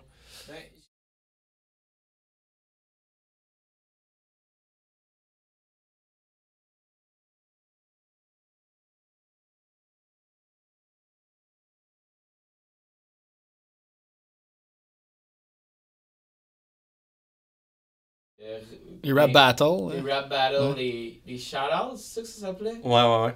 sais, avec Ouais, les, euh, filigrane, tout ça. Ok. euh, Aux catacombes, Pas là, je sais qu'il y avait des. euh, c'est euh, les euh, Word Up. les Ah, Word c'est ça, Up! Exact. Word Up Battle avec Jean Legend, QRCA. là.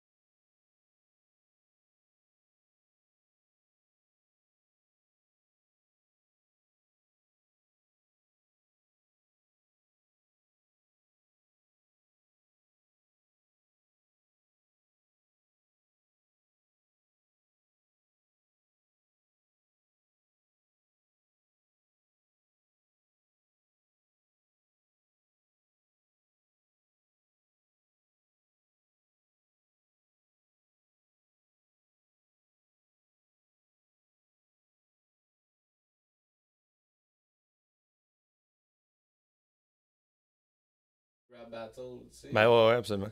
Puis, euh, je fais pas.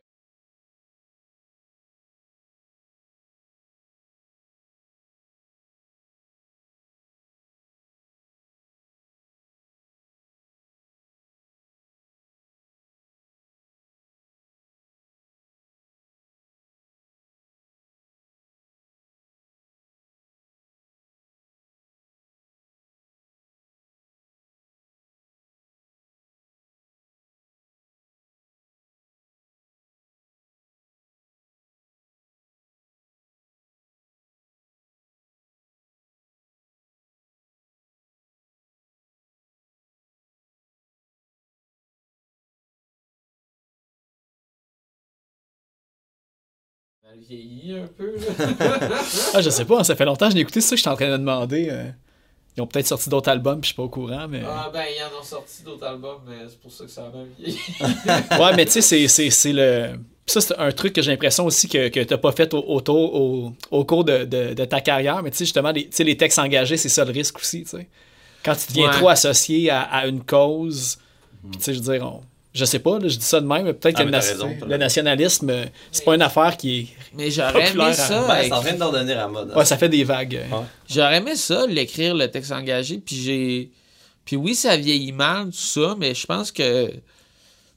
J'aurais aimé ça en écrire une, là, sur 30, mais je suis pas capable. C'est rough, là, tu sais, écrire un... Amener le niveau de poésie que tu cherches, puis euh, en faire une tune pop, puis name dropper euh, le ministre, genre, de l'éduca- l'éducation, là, c'est... C'est comme un triangle, là. Ah Choisis deux, là. le triangle de feu. Euh, Il y a tout le côté. euh, en fait, je, je l'ai demandé parce qu'on en a parlé plus tôt. euh, tu sais que tu as travaillé avec Julien Minot, tu as travaillé avec Xavier Caféine.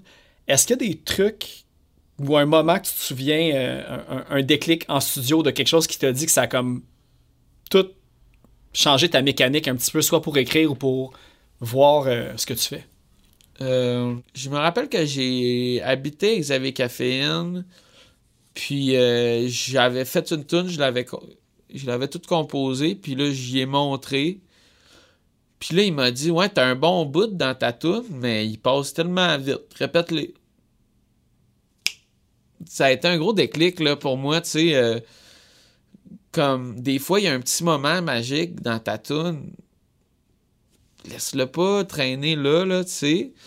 Ça, ça a été mon moment magique de ma, leçon numéro un que j'ai appris par Xavier Caffine. Puis par un gars comme Julien Minot, je dirais que la leçon que j'ai apprise, c'est sûrement euh, genre arrête de crier, genre, tu sais, comme de- descends l'é- l'é- l'émotion, genre comme pour- pour- pourquoi tu essaies de crier la toune, tu sais? Puis à cette heure, quand je compose, quand j'écris une mélodie,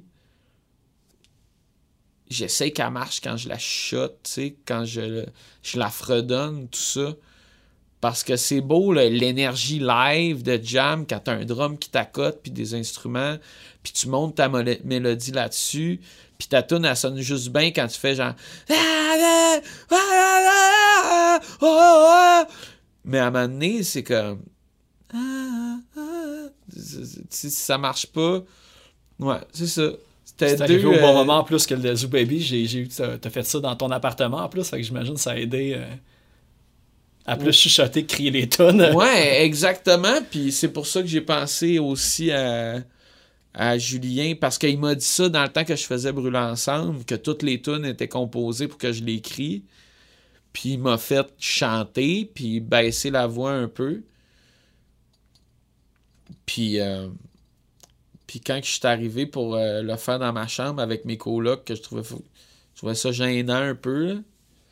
Ben là, ça, ça semblait naturel, puis euh, ça m'a donné une voix aussi. C'est, drôle, hein, parce que ça, je pense que quelque chose qui arrive un peu à tous les musiciens. Quand on est jeune, surtout quand on fait du rock, on est comme, on, est habitué de chanter dans le, dans le tapis parce qu'on a les amplis qui sont forts, on a, tu sais, le pied qui est d'habitude d'un, show qui est pas vraiment bon, puis dans ta salle de jam. Puis à un moment donné, ben justement, tu réalises, crime, si je chante bas, ça veut pas dire qu'il va avoir moins d'émotions, qu'il va avoir moins de feel qui passe.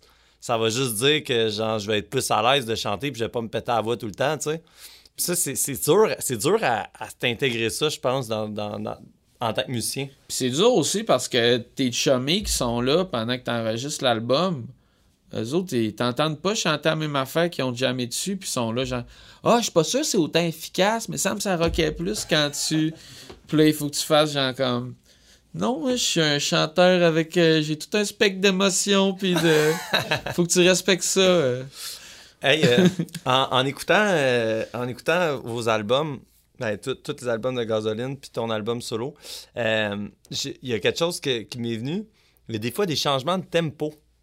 Puis genre, ça, c'est quelque chose qui me fascine parce qu'on dirait que j'ai jamais euh, fait ça, je pense, ou une, deux fois. là, dans, dans- Puis comment, comment ça s'amène, ça, des, des changements de tempo? Puis j'irais même à poser une deuxième question en, en relation avec ça, euh, avec l'espèce de liberté que ça doit amener. C'est pourquoi jamais de chansons de, de 10, 15 minutes dans tout ça? Là, c'est sûr que c'est deux questions en un, mais pre- laisse- Première question. euh, pour vrai, le, le, le, le- ce changement de tempo-là, je pense que ça venait. Moi, je l'imaginais, là. Tu sais, je l'avais en tête, tout ça. Puis je le voyais vraiment Beatle, A Day in the Life, tu sais, là. Euh, tu sais, comme. Ah, euh, I read the news today, oh, fell out, and on the bed, jumping down across my head. Il n'y a, pas comme de relation entre les deux tempos, ils l'ont juste fait, ou comme l'intro de Strawberry Field, qui tout d'un coup, il y a une pause de drum, puis tout, tout, tout, tout, tout, tout, Strawberry Field, nothing. Tout d'un coup, ça switch. C'était, pour moi, c'était naturel, parce que j'ai tellement écouté les Beatles. Mais je me rappelle mon drummer qui était Genre, non, il n'est pas question là, que j'arrête de jouer sur le beat pour jouer sur un beat qui n'a pas rapport. C'est plus une tune. Tu sais, ben, il a fallu qu'on pousse, puis à un moment donné, c'est. Quand tu prends des décisions, ça devient ça, la tune, tu sais. Fait que je pense que c'est juste de quoi que j'ai entendu en tant que fan de Beatles, puis qu'on on a. euh, je me suis accroché, puis à un moment donné, ça devient une vérité. Puis la deuxième question, c'était. Pourquoi pas tout? Parce que tu disais, tu sais, tantôt, je, je sais que je reviens euh, loin dans l'émission, mais tantôt, on parlait de la toune de Prince de 30 minutes, tu sais. Puis là, je, je- ça m'a genre popé que il y avait. Tu sais, il n'y a pas vraiment de toune de gasoline qui- ou de Zoo Baby qui dépasse les 5 minutes, tu sais. Je pense, que, je pense que je suis paresseux, puis je perds le... Je suis distrait, puis je perds le, le, le- le focus, puis j'ai le goût de passer à quelque chose d'autre, puis souvent, quand j'ai l'impression d'avoir donné beaucoup de moi, beaucoup d'énergie dans quelque chose, j'ai hâte de passer à autre chose. J'ai... Tu sais, comme...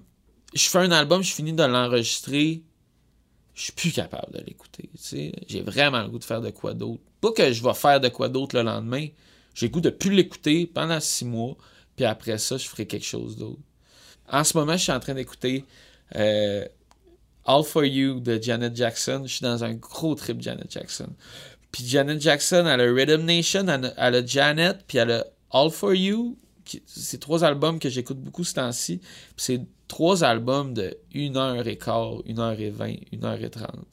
C'est des albums interminables. Puis là, je me mets à penser qu'est-ce que je fais si j'ai 10 minutes pour une tune? Qu'est-ce que où je vais aller? Puis je pense que c'est mon mon prochain but en tant que, créateur, producteur, compositeur, whatever, ça va être de ça parce que je me suis jamais rendu là pas parce que j'ai pas le goût, parce que je suis pas capable, je pense. Mais t'es- tu vas dans la bonne voie parce que, tu sais, au début, que t'étais plus rock, puis tu sais, là, justement, t'as eu le bout un peu plus, euh, on va dire, euh, new wave, euh, goth, euh, ben, tu sais, euh, plus de Cure qu'on sentait justement dans Brûle ensemble. Puis aujourd'hui, avec Zoo Baby puis Yugen, t'es plus axé sur le groove que sur le gros riff ou le, hic de- le hook de guitare. Puis je pense qu'avec ça, euh, un exemple que j'ai, c'est Curtis Mayfield dans ma tête. Tu sais, lui, il a plein de tonnes de genre 7-8 minutes. Puis à un moment donné, ça peut être le même riff de guitare pendant comme je sais pas combien de bars de suite. Là. Puis à un moment donné, avec les grooves que tu fais, moi je pense que si tu pouvais les tirer même pendant 2-3 minutes, à un moment donné, ça devient comme envoûtant. On dirait qu'il faut juste que tu donnes la chance au bon groove de continuer. J'ai comme pas le. On dirait que j'ai voulu utiliser mes, mes influences de Sly and the Family Stone, puis, euh, puis tout ça pour faire ces, ces grooves-là du Baby, mais je me suis pas vraiment. J'ai encore cette, euh, ce retenu-là euh, bien punk rock de faire genre comme. OK, une fois que l'information, il faut qu'elle passe, là, tu sais, là. Ça, c'est cette bout-là, c'est un hook. Là, c'est cette bout-là, c'est un hook. Tu perds pas de temps, tu sais, il faut qu'il se passe de quoi. Ben, c'est sûr, c'est contradictoire parce que on est dans une, dans un, dans ère, je pense, puis moi, c'est une grosse réflexion que je me fais sur les prochains albums de Fortune Club, même prochain de Noé. C'est vraiment faire des tunes, puis même dans le prochain EP de rap que je, je vais sortir, c'est comme toutes des tunes, faire ça deux minutes, deux minutes et demie, tu sais. Tu vas-tu rapper sur ton prochain EP de rap? C'est-tu ça ton prochain projet? Ben, j'ai un album de rap, puis là, je fais- je suis en train de finir un album, un EP de rap, euh, mais là, J'a- je les- pas écouté ton album de rap. Ouais, ouais, c'est ça. Ah ouais, c'est tu vas voir Salmine. Salmine. Ah ouais, hein? Ouais. Ah, Euh, ok, ok, ok. Puis, mais tu sais, je pense qu'on est à un retour comme de. Tu sais, c'est que les gens ont tellement plus d'attention que on retourne vers cette affaire-là de tune courte où j'ai l'impression que l'espèce d'opposé de tune de 10-15 minutes peut aussi marcher, tu sais. Ben, le- l'exemple, c'est King Gizzard and the Lizard Wizard. C'est ça le nom du band? Ouais. Australiens, ils sortent comme un album par année. T'as des jams. de- Tu sais, fait que t'as les deux extrêmes qui existent, mais je pense que ça comme atteint pas nécessairement le même public aussi. Là, mais parce que autres, c'est un exemple de band euh, jazz, prog et name it, là, qui rentre dans aucune case puis dans toutes les cases en même temps. Là. Fait que... Mais je. Mais, mais t'as raison dans, dans le sens où on n'a jamais eu autant la liberté de le faire. Dans le temps, il y avait un genre de, de gars qui était la seule personne qui te permettait d'avoir la chance que le monde entende ta musique qui disait non, j'ai besoin que ça dure deux minutes et demie, sinon on ne distribue pas. Là, à ce temps, on a la chance de distribuer nos tunes, de, de- de- d'avoir le, le veto, tout ça. Puis on fait encore, on décide quand même de faire ces petits projets-là.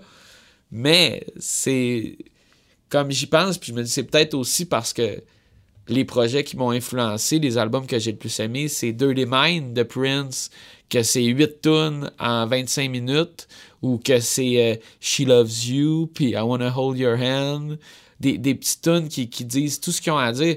Moi, je, Pink Floyd, eh, non, non, non, non, tu sais, ça m'intéressait pas. Je, j'ai toujours eu l'impression que smart people need euh, fast music, tu sais, là. Faut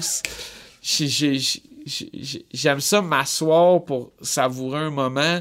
Si j'écoute euh, Judy Garland chanter, euh, ça me dérange pas d'attendre six minutes, mais euh, mais moi je suis pas Judy Garland là, tu sais, euh, j'ai pas une voix dont toutes les subtilités euh, méritent euh, l'écoute ou je chante pas des textes dont la lourdeur mais j'aspire à ça. Puis j'es- j'espère que dans dix ans tu vas avoir encore ton vous allez encore avoir votre podcast puis vous allez me dire euh, mais Yes. il était bon ton album avec juste euh, 15 Tes tonnes deux d'une tunes. heure chaque qui vendu sur une clé USB Mais, euh, mais tu sais, Un hologramme. ça, mais. hologramme musical serait bon. Mais euh, tu dis ça, mais tu vois ta tune contraire, moi, tu, je- tu vois, je, je- je me serais dit, cette tune là elle aurait pu durer une dizaine de minutes, puis genre, se développer, aller ailleurs, parce que tu sais, après le premier refrain, ça part, genre, d'une certaine direction, puis là, tu le ramènes, tu sais, dans cette espèce de format-là. euh, puis euh, je- là, je vais faire, je sais que je fais une parenthèse, une parenthèse, parce que c'est- de même ma, ma tête fonctionne je te Mais- suis je te suis c'est euh, Guillaume Beauregard, euh, j'avais écouté un podcast avec lui, puis il disait que sûrement que si les, les tunes ont fait encore à trois minutes après autant d'années, c'est qu'il y a quelque chose d'un peu magique dans le sens que ça marche, tu sais. Puis qu'au final, ça marche, puis même que j'ai l'impression qu'avec le, le- notre attention qui diminue, que deux minutes, ça devient vraiment le truc qui fonctionne encore plus, tu sais. Euh, Écouter une tune plus que deux minutes, on dirait que ça, ça commence à être plus lourd, là, tu sais. Puis... Mais bref, revenir, euh, excuse-moi, je fais des parenthèses, mais tout ça pour dire que je pense qu'il y a une possibilité avec euh, ce que tu fais de faire euh, des tunes de, de 5, 6, 7, 8, 9, 10 minutes. Mais j'ai l'impression que je suis d'accord que peut-être qu'on est rendu à ce qu'on a juste le niveau d'attention pour deux minutes. Puis je me trouve ambitieux d'essayer de garnir une toune de trois minutes et demie de trucs intéressants. Fait que là, je vais m'arrêter à ça pour l'instant. Mais le, le- le- pour vrai, j'y pensais aujourd'hui, puis j'ai comme OK, j'ai le goût de faire ça. Je suis vraiment rendu là en ce moment dans, dans ma musique de j'ai le goût de capturer l'attention de quelqu'un pendant 6 7 minutes, mais c'est tellement rare qu'on l'entend, tu sais là.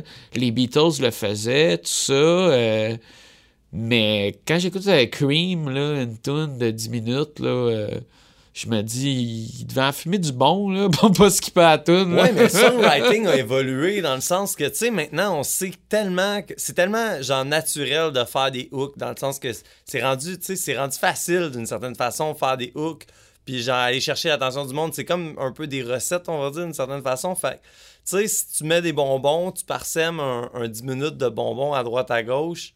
Tu sais, je veux dire, au final, tu sais, je, je pense toujours, quand je pense à la longue tune, je pense toujours à The Decline. Euh, Je, tu sais, je sais pas si t'es familier avec NoFX un peu.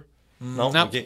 Ben, NoFX, ils ont fait une tune de 18 minutes, puis c'est comme, tu sais, un espèce de, de, de, de- On va, comment on pourrait dire ça? euh, Ben, c'est un une tune, mais c'est un collage de tunes. Ouais, Ouais, ça. Mais c'est- mais c'est-tu un, un style medley? Parce que c'est différent, tu sais, la phase B Il y, a, il y a d'Abbey des, euh, Road. il y a des loops qui reviennent, plus, qui- il y a des rappels, puis tout. Fait tu sais, c'est comme, ça pourrait être catégorisé en plusieurs chansons, mais il y a tout le temps des thèmes qui reviennent. C'est c'est vraiment un- uniforme. Un genre ça. de Jesus of Suburbia, tu sais, parce Ouais, ça, un, ça- peu, un peu un genre de Jesus of Suburbia de, de 18 minutes.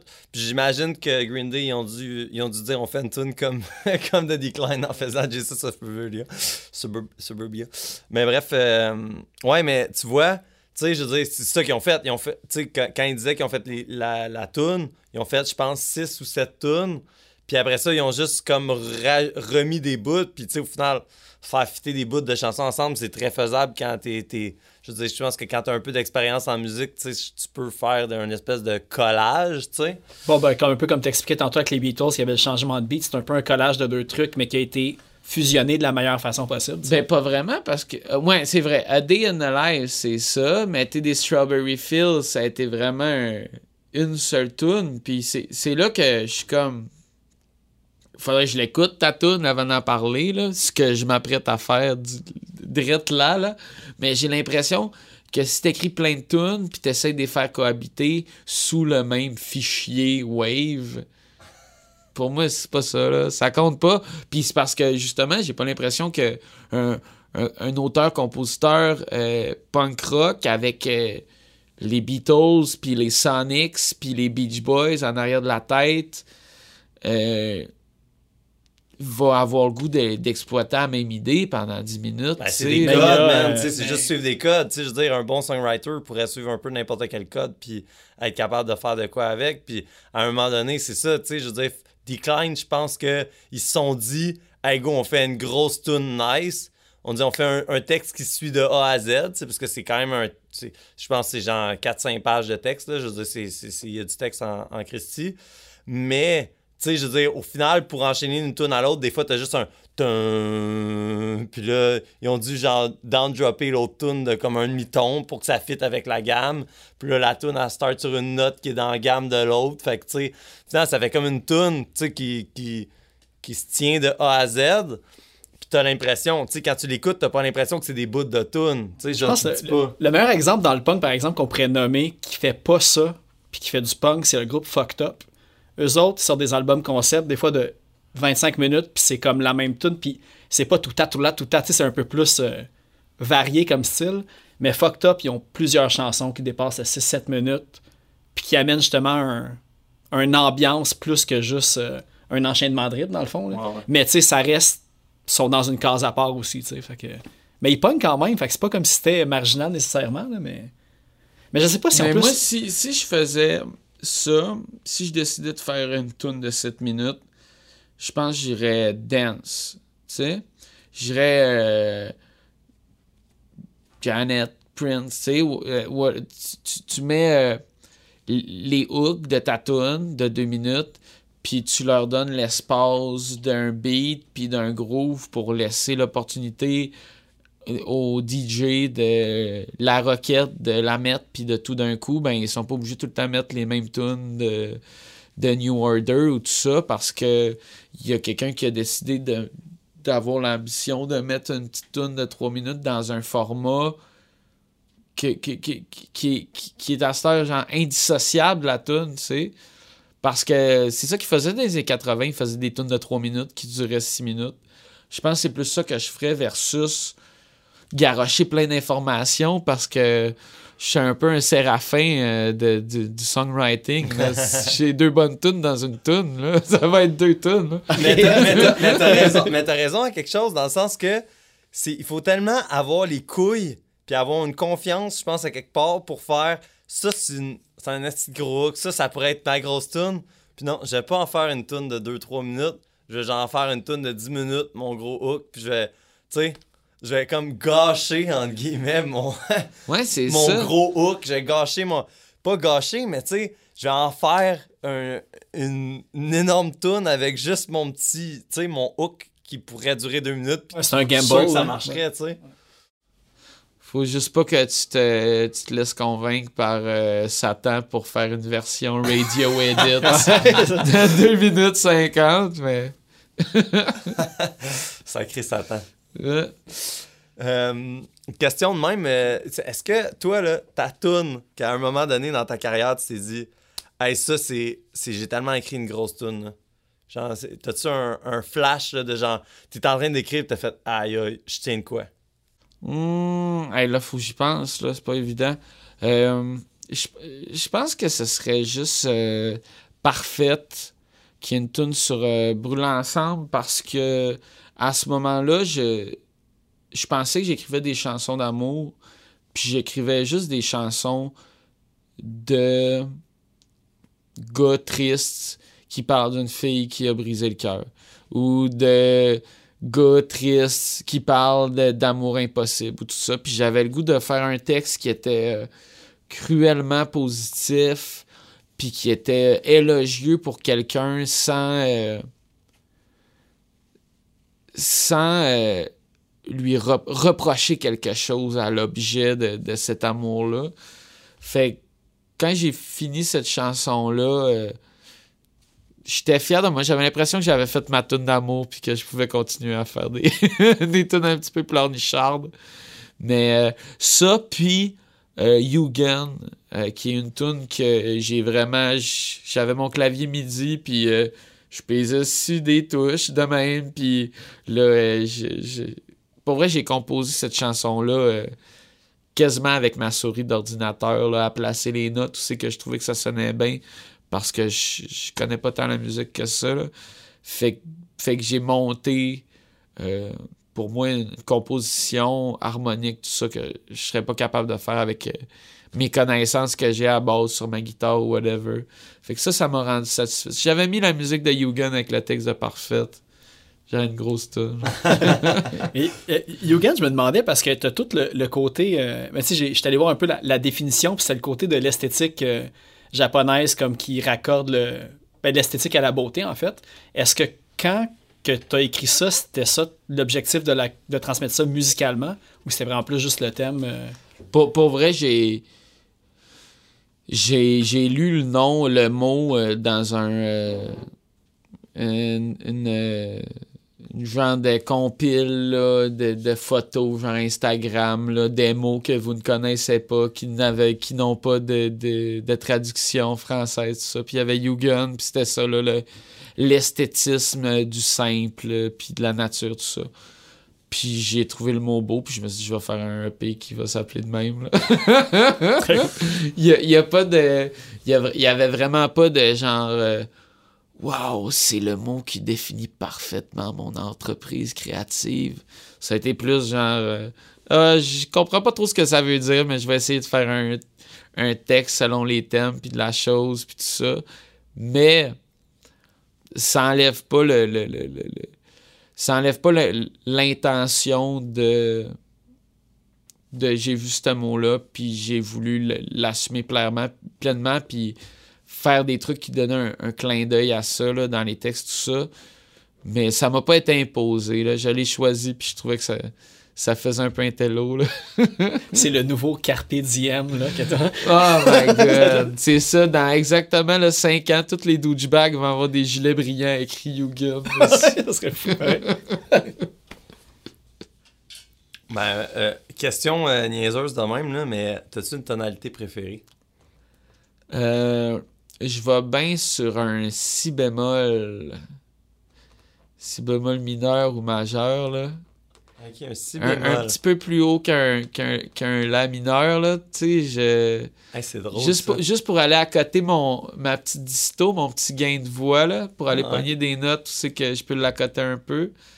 Mais c'est ça, genre, euh, comme, j'aimerais, Something des Beatles, que j'adore chanter, genre au karaoké, tout ça, quand je la fais, tout le temps un petit peu trop haut. Mais quand joue chez nous, je la baisse de deux tons, jamais en si bémol, puis euh, ta mère pleurerait. Crème, deux mères deux tons, deux tons, c'est quand même euh, beaucoup, euh, beaucoup trop haut quand t'es rendu à deux tons de plus, non?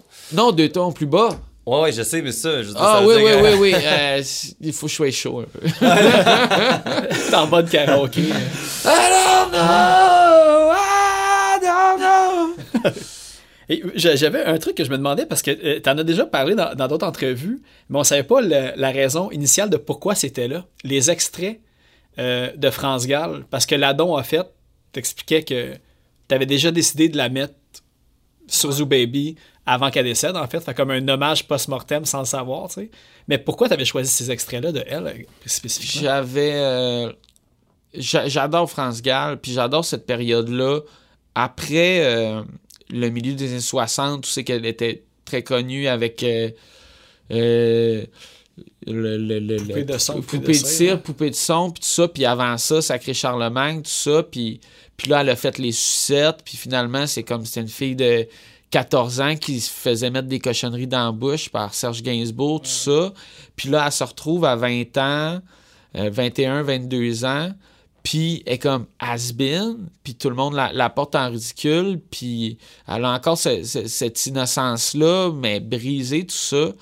Puis je me sentais de même un peu, genre le cœur brisé à 25 ans. J'avais l'impression qu'on m'avait volé, euh, qu'on m'avait volé une partie de ma vie, tout ça.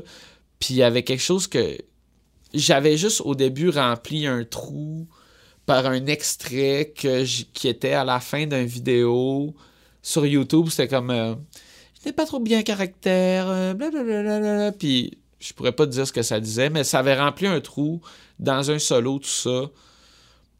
Puis j'étais comme, genre, OK, j'ai pas obligé juste de pogner des instruments. Tu peux aller chercher autant d'émotions, autant d'histoires, autant de whatever. Juste avec, avec ces extraits-là, tout ça, j'avais l'impression vraiment que ça amenait un- une charge émotive à la chose. Puis euh, une soirée, euh, j'ai pris un coup, puis j'étais allé sur YouTube, puis je cherchais des extraits, tout ça, puis je me suis fait une banque, puis à chaque fois, j'étais comme ah, ce serait le fun qu'il se passe quelque chose là, ce serait le fun que ça dérape un peu, que, que, que ça perde pied.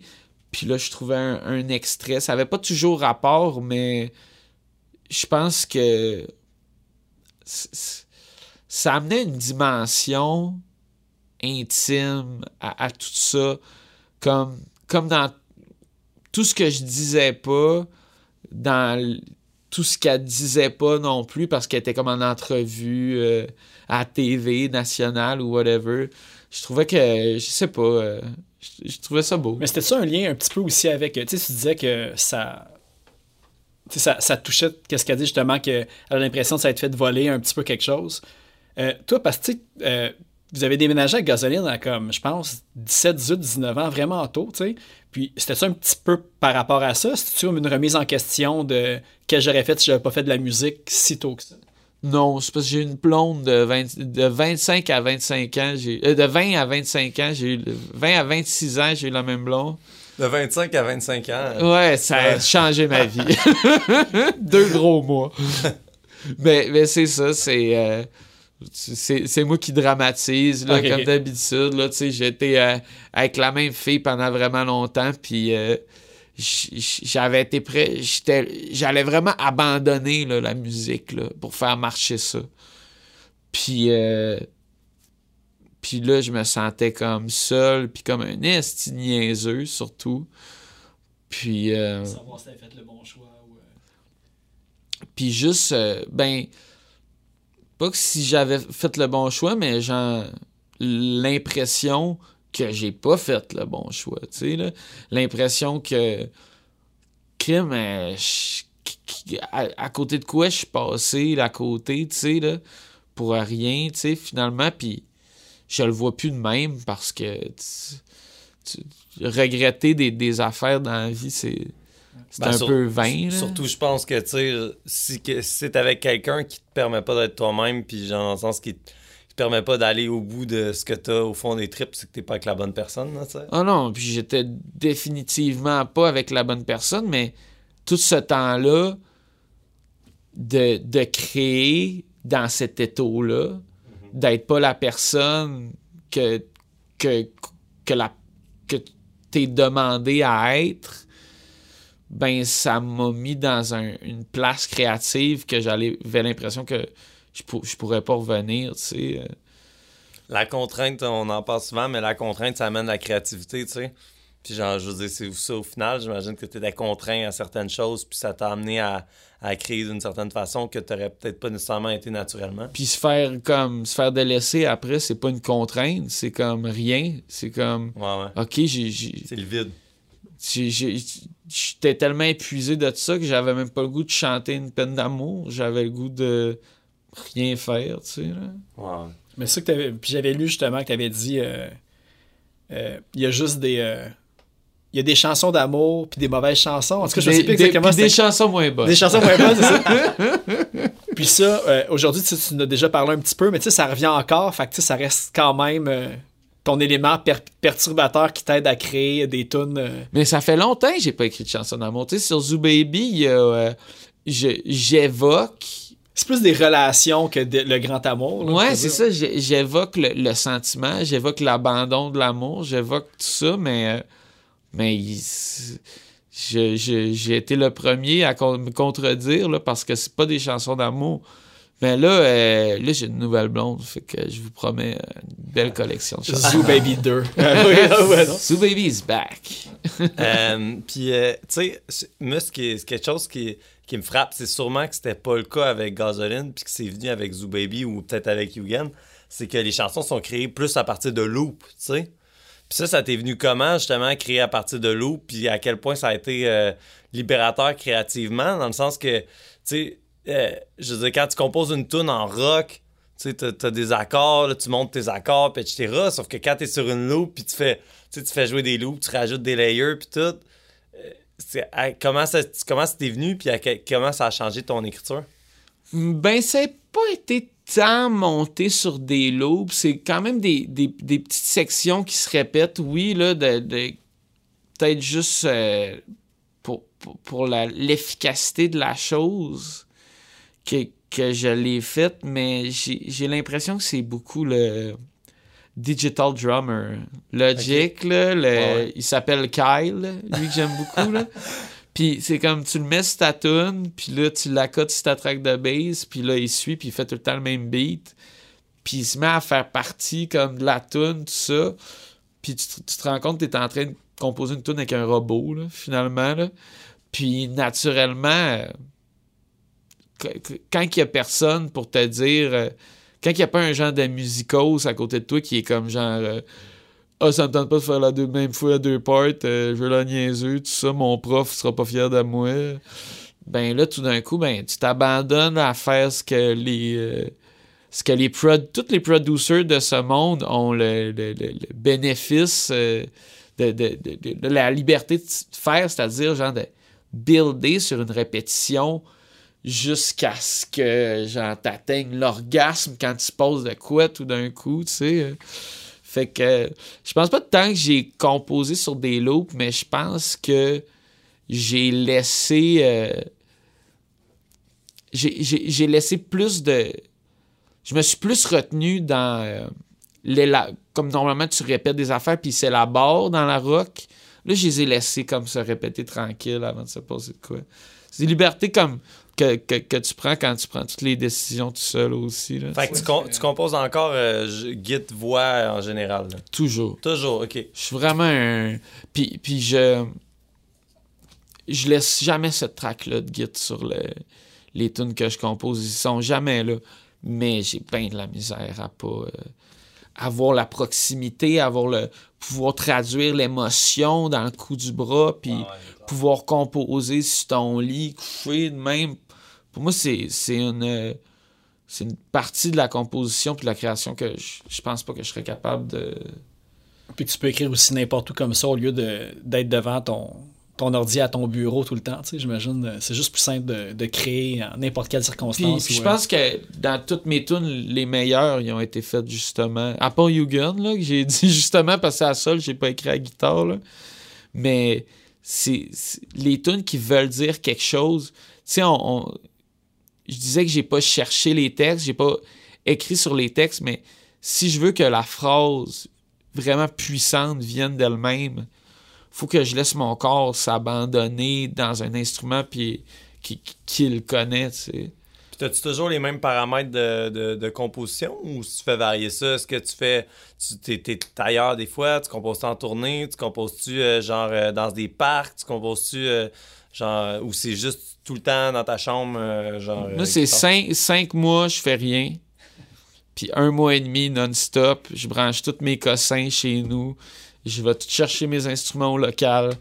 Puis là, il faut que ça sorte. Puis c'est comme un. C'est comme un. Euh, ouvrir les, euh, les, valves, là, tu sais. Euh, comme une fois que c'est ouvert, il, faut que ça sorte, puis tout ça. Puis, puis moi, je, crois au concept d'album, tout ça. Je pense que c'est important. Fait que j'aime ça, avoir des chansons pour pour porter puis accompagner cette première chanson-là qui a ouvert les valves. De... C'est comme pour Zoo Baby, c'était par tes yeux. Là.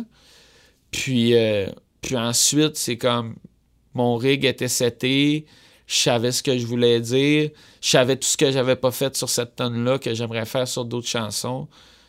Puis, euh, puis ça s'est ouvert. Si j'ai commencé par le texte ou euh, les paroles ou tout ça, ça c'est c'est tellement difficile de se rappeler parce que il y a juste il y a autant de façons d'écrire une tune que de chansons là. Mais c'est intéressant, c'est dans le fond tu sets l'univers de, de, de l'album que tu vas faire. Puis ensuite de ça, let's go, genre, c'est comme si le terrain de jeu est établi, puis genre, je vais dans ce range-là, puis c'est ça que je vais faire. Puis là, je suis dans un six mois, là, parce que là, j'ai écrit Gasoline, le, le dernier, ça fait peut-être six mois, tout ça. Puis là, je suis dans un six mois que j'ai pas le goût de composer, puis je le ferai pas. Puis ça m'a même pas passé par la tête une seconde. Là. Ah ouais, ok. J'ai zéro le goût, là, tu sais. C'est que ça arrive comme un, comme un flash. Tu sais, comme là, disons que, je sais pas, tantôt tu marches chez vous, puis ça se peut que, genre, ça se peut que ça se passe là, ou c'est un build-up que, tu fais d'un... Juste que c'est pas un besoin qui me dépasse puis qui me dévore, juste que, à ma nez, j'absorbe, puis là, je fais comme genre, OK, j'ai l'impression que là, je vais pouvoir m'asseoir, faire de la musique, puis ça va être bon, puis ça va être intéressant, puis je vais avoir des idées que je vais avoir accumulées.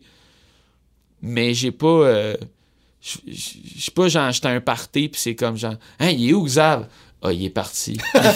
Il fallait, qu'il écrive une tune. Il a eu ça, c'est pas moi. ouais, c'est drôle parce que c'est vraiment en opposition. Euh, on a eu euh, Jess euh, comme, comme dernier invité. Puis c'est lui, c'était vraiment. Ouais, Jesse Il faut vraiment qu'il écrive tout le temps, tout le temps, tout le temps, tout le temps. Puis c'est vraiment comme j'absorbe, j'absorbe, j'absorbe. Puis d'un coup, ça sort, il faut que ça sorte, tac, tac, tac. C'est intéressant de voir, quand même à quel point les artistes ont des procédés créatifs différents, genre, de cette façon-là. Puis, hein, je trouve ça intéressant. Mais, en même temps, Jesse Fouch, euh, Fouch, Fouch. t'as l'air de le savoir plus que moi. Mais lui, c'est juste, c'est un... Tu sais, j'ai beaucoup de respect pour ces gars-là. Je sais que Daniel Bélanger, de même aussi, c'est des gars de 9 à 5. Lundi, vendredi, ils ont choisi que ça allait être des travailleurs indépendants, des musiciens, des artistes, mais ils se lèvent le matin, puis ils travaillent sur les affaires, puis ils, se couchent le soir, puis ils ont une journée de travail, genre, tu sais, derrière la cravate, là. C'est une autre façon de le faire, mais c'est pas ma façon de le faire à moi. mais, mais lui, je, le respecte parce que ça m'étonne pas de ça parce que ça fait partie de tout ce qu'il fait, tu sais. C'est un, un, entrepreneur, c'est un... Euh, c'est un... C'est un, ça, là, tu sais, là, c'est un gars qui, qui, qui, qui, qui lead, Mais, tu sais, je, trouve ça, je trouve ça intéressant parce que ça déconstruit ce que tu me dis, ça déconstruit un peu ce mythe-là que moi, j'ai comme acquis cette conviction-là avec le temps que la créativité, c'est un muscle qui se travaille, tu sais. Dans le sens que il faut toujours que tu actives ce muscle-là. C'est comme si, mettons, tu fais des push-ups tous les jours, mais genre, faire des push-ups dans 5-6 mois, ça va être plus facile, puis ça, ça va être quelque chose qui va, tu sais, tu vas même pas te demander c'est la même chose avec la créativité, c'est un muscle, dans le sens qu'il faut que tu travailles, tu travailles, tu travailles. Fait que quand tu à composer des tunes, tu toujours en train d'en composer. Fait que c'est comme toujours une facilité, tu sais. Mais toi, non, c'est pas ça. C'est comme si, au final, ce que tu dis, c'est que un non, je fais pas de push-up pendant six mois, puis là, j'arrive à un moment donné, puis il faut que. pendant un mois et demi, là, je te fais des push-ups, là, euh, c'est pas, du, genre. Du, point de vue du, point de vue du conditionnement physique, je suis d'accord que ça fonctionne pas, là. mais, mais, mais, je pense que. Euh, dans, dans tout ça, tu sais, il y, y a de la création qui se fait dans ces six mois-là. là. Genre, j'arrive, puis je suis comme, ah, je me rappelle la fois que j'ai passé, genre, trois jours sur le même riff. Ah, je me rappelle quand j'ai faux buzzer sur ce film-là, tu sais, tout ça. Je...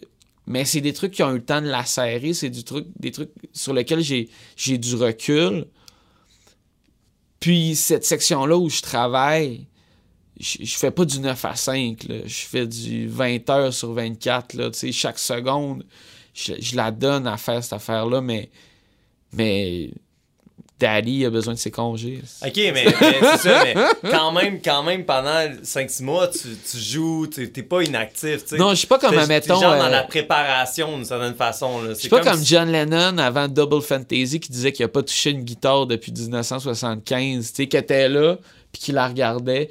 Mais il y a un peu de ça aussi, tu sais, que j'ai toujours aimé ce mythe-là qui dit avant de faire Double Fantasy, j'avais la guide sur le salon, je la regardais, puis je faisais genre non. Quand que mon fils va avoir 5 ans, je vais la, je vais la pogner, puis je vais recomposer dessus. Puis, je veux dire, que- quel album, là, quelle, sincérité, quelle profondeur. Puis je pense que des fois, quand tu retiens, tu te retiens pour quelque chose, c'est. euh, Peut-être que je pourrais faire plus de musique, mais si je, si je faisais un album, à chaque fois que je prends une pause de six mois, je pense qu'il faudrait que je jette cet album-là. Parce que ce serait pas l'album que je suis dû pour j'ai vu que tu, que tu jetais beaucoup de stock. Tu sais, C'est soit que tu le gardes ou soit que tu le jettes. D'un peu ce que j'ai compris, tu sais.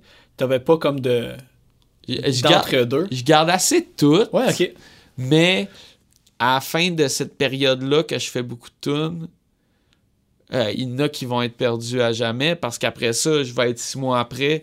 Puis Ouais, j'ai t'as pas- composé plein d'autres bons trucs. J'ai pas le goût de, de repogner. Ouais, c'est- c'est- ils appartiennent à une autre période. Mais c'est ça, puis je pense que tes périodes, ils se- ils s'entendent bien parce que justement, t'as as un thème, t'as un mood pour chaque album EP que t'as sorti. Puis je pense que de quelqu'un qui, on nommait Just Fish tantôt, qui écrit plein de tunes euh, en deux albums, puis tu sais, après, c'est du cherry picking un peu de quel qu'on va mettre sur l'album. Mais que toi, que tu fais ça comme en un bloc, ça fait justement qu'il y a comme un, une unité ou un, un mood, tu sais, c'est- c'est une bulle de ce moment-là, puis ça, ça, ça fait que les albums, on les écoute du début à la fin et pas nécessairement des singles. Moi, c'est mon impression, c'est comme ça que je l'écoute. Mais moi, j'étais un fan des Beatles, puis c'est ça, tu sais. Les gars, ils partaient en tournée, il n'y avait pas une seconde, puis à un moment donné, c'est comme, OK, les gars, vous avez un mois pour faire un album. Puis il n'y a, pas le choix d'a- d'avoir, un- pas avoir une unité. Toutes les tunes, ils ont été écrits 25 minutes après la tune d'avant, tu sais. Ah ouais. Ah, ben là, ça, dé- ça dépend quand même. euh, Les Beatles, euh, il y avait quand même euh, beaucoup de paramètres. euh, tu sais, je, je me souviens, j'avais entendu une, une interview de. euh, de, de, de, de, de- de- Paul McCartney, il est Paul souvent McCartney, cité. Ouais. ouais, Paul Il est McCartney. souvent cité au Il est cité à podcast. chaque podcast, en effet. Puis, tu sais, il disait justement que c'était tellement euh, bénéfique d'aller d'aller voir John Lennon. Puis, tu sais, euh, je pense, j- j'ai-tu fait le même call au dernier podcast? Pas grave. Je souviens Mais- pas. C'est pas grave, j'ai pas écouté Ouais, le ça- podcast. tu sais, il allait justement chez John Lennon, tu sais, il y avait un riff qu'il prenait en tête pendant genre deux, trois semaines, puis là, il allait chez John, puis là, il, il jouait, puis là, John faisait « Ah ouais, tu vois, je pense que cette partie-là, c'est de la merde, puis tu devrais faire ça, tu sais, puis c'est- c'était c'était un peu cette affaire-là de... Ça s'échelonnait sur une longue période quand même, leur écriture, là. Euh, ça pouvait prendre, là, des fois, il disait que c'était en tournée, justement, il avait comme... Il se réveillait avec une mélodie, euh, puis... Il, tu sais, Mais, mais parce Ça devait en- être au début parce en fait, fait parce de que tournée en plus. Là, je parlais de. Moi, mes albums préférés des Beatles, c'est de 1962 à 1966.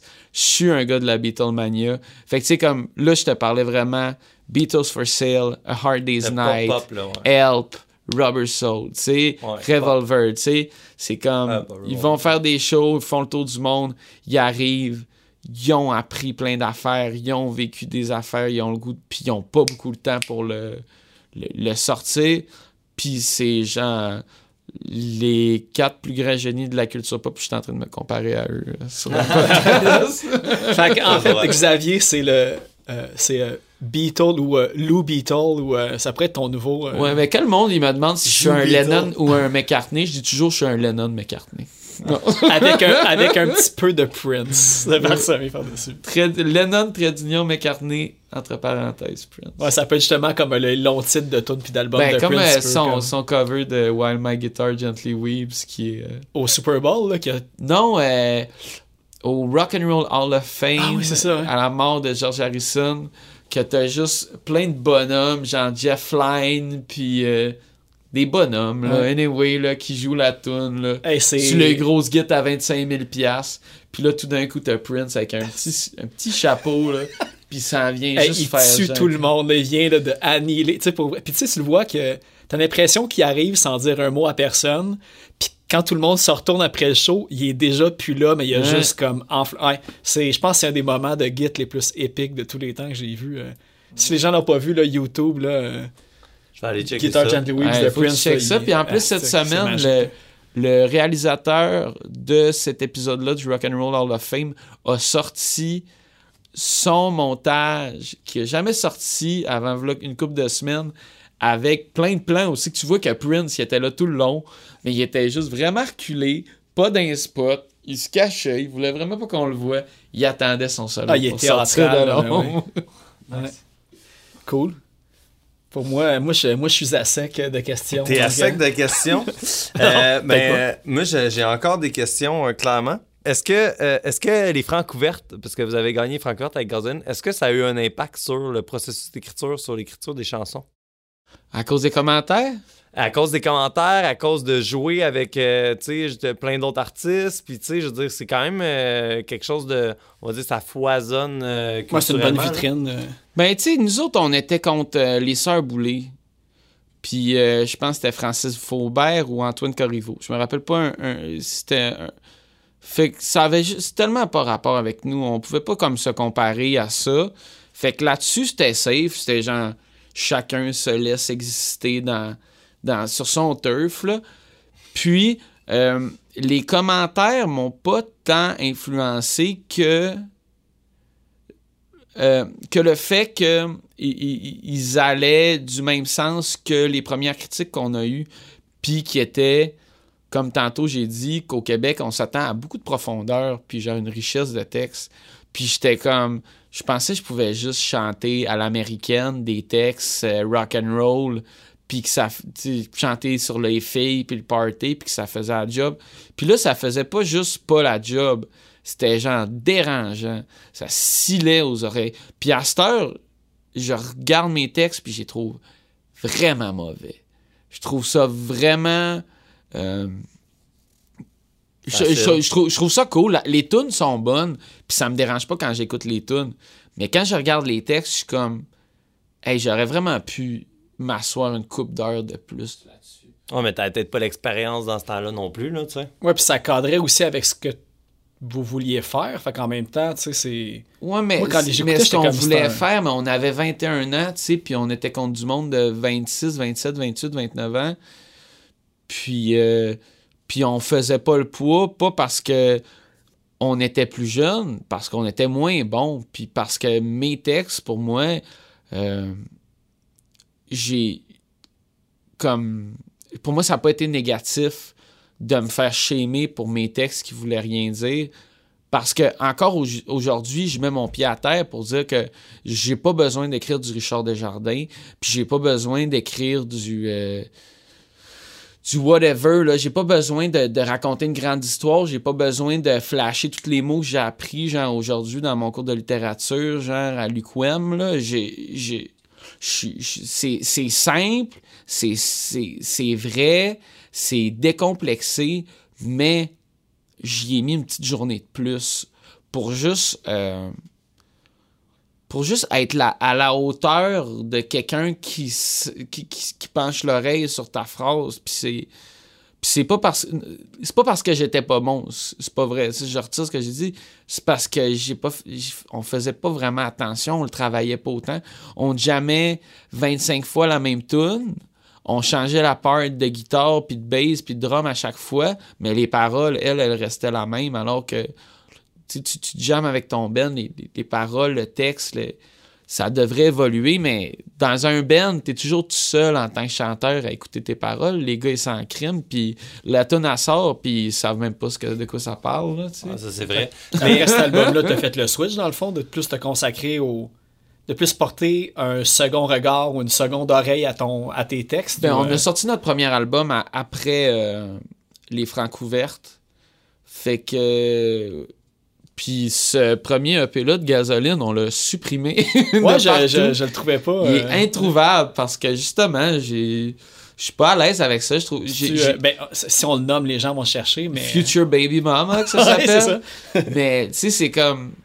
À un moment donné, c'est comme t'arrivais sur Spotify, puis là, t'écrivais- t'écoutais cet album-là, dont je suis fier, le premier album, que, qui est, qui est rough, ses coins, tout ça, puis qui est jeune, puis qui est innocent, puis qui, qui, qui est juvénile, tout ça, mais qui a cet effort-là de. de tu sais ça, j'ai écouté ces critiques-là, puis j'y ai répondu. Puis là, après ça, la tune qui part, c'est la tune du EP d'avant. Puis j'étais comme, je, non, non, là, c'est- c'est c'est plus ça, gasoline. Puis, ouais, ça m'a profondément, euh, profondément changé comment j'écris puis je compose. Mais tu sais, tu t'amènes de quoi quelque part là, dans le sens que est-ce que écrire le même texte, des fois, là, tu sais, je veux dire, écrire sur le même sujet, mais avec euh, que, que t'es rendu un quelqu'un qui sait écrire, tu sais, je veux dire, là, tu dis tu, tu dis ça que genre euh, t'as, t'as- t'as- tu prends plus de temps maintenant, mais aussi tu as pris de l'expérience, tu sais. Puis l'expérience, c'est que tu pourrais écrire sur un même sujet, mais sans rentrer nécessairement dans les mêmes lieux communs, sans nécessairement faire les mêmes erreurs, on va dire, que tu vas, tu vas faire quand tu es jeune, que tu sais, il n'y a pas de réflexion, il n'y a pas de, de recul, il n'y a pas de... Puis même là, genre, je veux dire, moi, clairement, j'ai écouté tes textes euh, de, de- du début jusqu'à aujourd'hui, puis genre, je veux dire, ça m'a marqué que justement, il y a des jeux de sonorité, des, des jeux de mots, qu'il y a, y, a, y a moins de lieux communs qu'il y en avait avant, tu sais.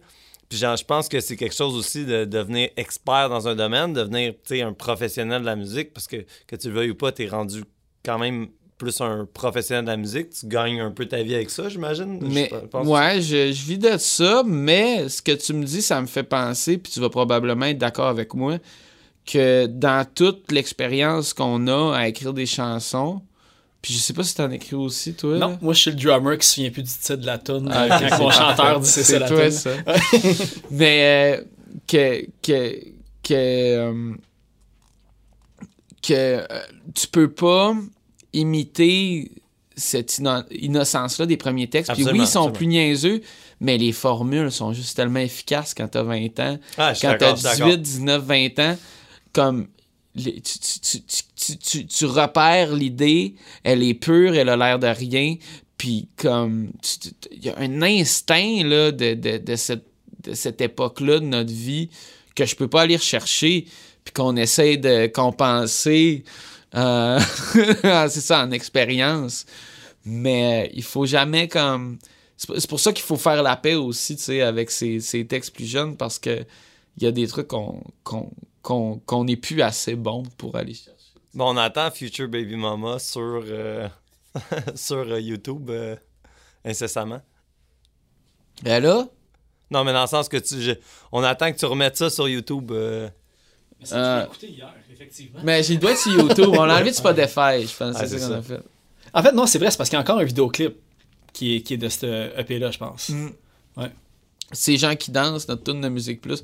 Mais pour vrai, on l'a aussi ôté, puis là, je devrais pas le dire, là, mais il y avait, une- il y avait une- un texte, puis c'est comme je l'avais écrit à genre 16-17 ans, là, puis c'était supposé être sexy, là, puis tout ça, là.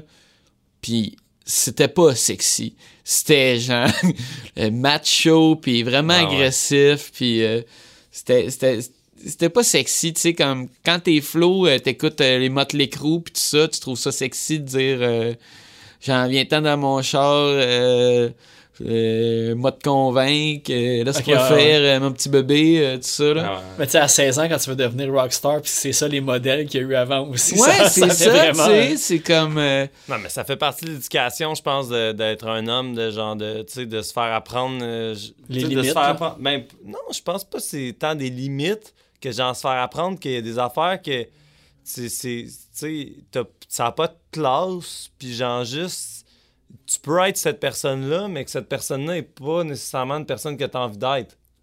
Tu Ouais, comprends ouais, ce que je veux le- dire? Dans le, le sens que le genre elle de- existe, cette personne-là, dans une majorité de sociétés. Là, genre, C'est là que tu t'es dit, check telle personne, ça te tente d'être contre Exact, c'est ça. Tu sais, on dirait euh, le rock versus rap, il y a beaucoup de, de, de, de bragging un peu dans le rap versus dans le rock, mais le gros problème de gens mi- misogynes, là, ça c'est commun là, euh, au rap et au rock là, dans les dernières années. Puis ça, je pense que on- les, les jeunes, pas, pas juste les jeunes, là, juste la musique qui, qui sort maintenant euh, a l'air d'avoir fait un, un- un pas en avant. là, Ouais, sinon l'auditoire serait pas là. Tu sais, le moindrement que tu dis quelque chose de cringy, on pourrait dire, tu sais, le monde va juste faire comme, je veux pas être associé. Tu sais, comme on parlait de branding puis tout, tu sais, quelqu'un qui, son branding, c'est choqué, ça va attirer des gens que, qui écrivent des commentaires en dessous de TVA Nouvelles aussi, tu sais. Ouais, être un c'est- peu le genre de, Ouais. de lien que je peux faire. euh.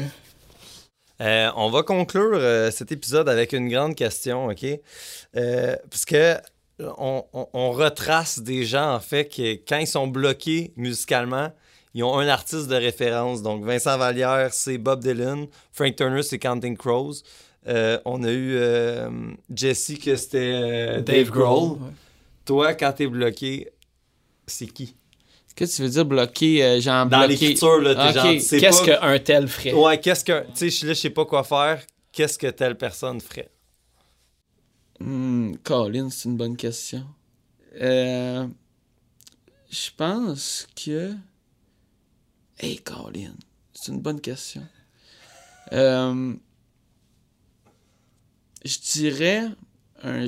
ah, les Beatles. Les Beatles, c'est bon, j'ai- le goût de dire Prince, mais Prince, c'est comme. Prince, c'est comment je vais appliquer mes connaissances pour euh, euh, arranger une tune, pour la faire sonner, pour l'amener ailleurs, pour la faire voyager. là. Mais quand je m'assis, je m'assois, puis je suis bloqué, puis j'ai aucune idée, comme, faut que tu partes par vraiment des beaux accords avec une belle mélodie qui a l'air de descendre des cieux, puis puis les, comme le, le cœur de la pop music, ce serait les Beatles, là, puis encore plus que ça, une question que je me demande souvent quand je produis mes tunes, moi qui n'ai pas de drummer puis tout ça, c'est What would Ringo do? Fait que moi je mettrais Ringo. Oh yeah! Au lieu des Beatles, je dirais Ringo. Pas de nom de famille, juste Ringo. What would Ringo do? All right, ben merci Xavier, euh, c'était bien fun de t'avoir. Euh, ben, euh, Ben, en fait, aller regarder autant Zoo Baby ou Zoo Baby Euro, parce qu'en plus, il y a, deux tonnes de plus on the side. euh, Écoutez, écoutez. mais vous pouvez écouter n'importe laquelle des tunes de chacune des versions, mais il faut écouter, si vous écoutez une tune d'une version, il faut écouter l'autre tune, la même tune sur l'autre version à chaque fois, comme ça Spotify, ça... ça s'égalise. ouais. Merci Achetez tout le les deux vinyles. en plus, c'est chez Du Prince, puis c'est quand même super abordable. C'est vraiment une, une compagnie de disques là, qui, euh, qui vend les, les, les vinyles vraiment à un prix euh, abordable. là, puis on dit vrai, du Prince. On dit du Prince? Non, Ok. mais-. À, à part quand... Si, si c'était juste de moi, ça serait du Prince. Ah ouais, ah ouais, j'avoue, hein. Je viens de catcher à retardement, excusez. Ouais, puis euh, c'est ça, puis aussi suivre, euh, je sais pas si t'as des dates pour, euh, pour Gasoline pour le, le prochain album qui s'en vient dans peut-être plus ou moins six mois, un an. Gasoline, là, j'ai fait le scoop, là. Euh, on va sortir une tune, euh, genre en juin. On va sortir une coupe de tunes pendant l'été, puis à l'automne, on sort un album. Puis euh, ça va tout casser, là. Moi, j'aimais ça groover, tout ça, mais là, le rock, il faut qu'il se fasse sauver là, par quelqu'un, là. Fait que là, c'est Gasoline is Ouais. back on the shift. Ah, j'ai très hâte d'entendre ça. Puis je pense que t'es- t'es la bonne personne pour justement là, ramener le. Xavier, le sauveur du rock. Ouais, avec, avec un petit tongue in cheek, là. Ah, c'est bon. ben cool. Ben merci beaucoup. Merci à Simon, Ouais, à c'est la board, euh, à, à- à tout ce qui est euh, technique. Hein? Puis euh, merci à CR Audio. Fait Ouais, que, euh, les magiciens du son. Les magiciens du son, exactement. Yes, merci, c'était bien le fun. Yes. Cool. Fait que succès.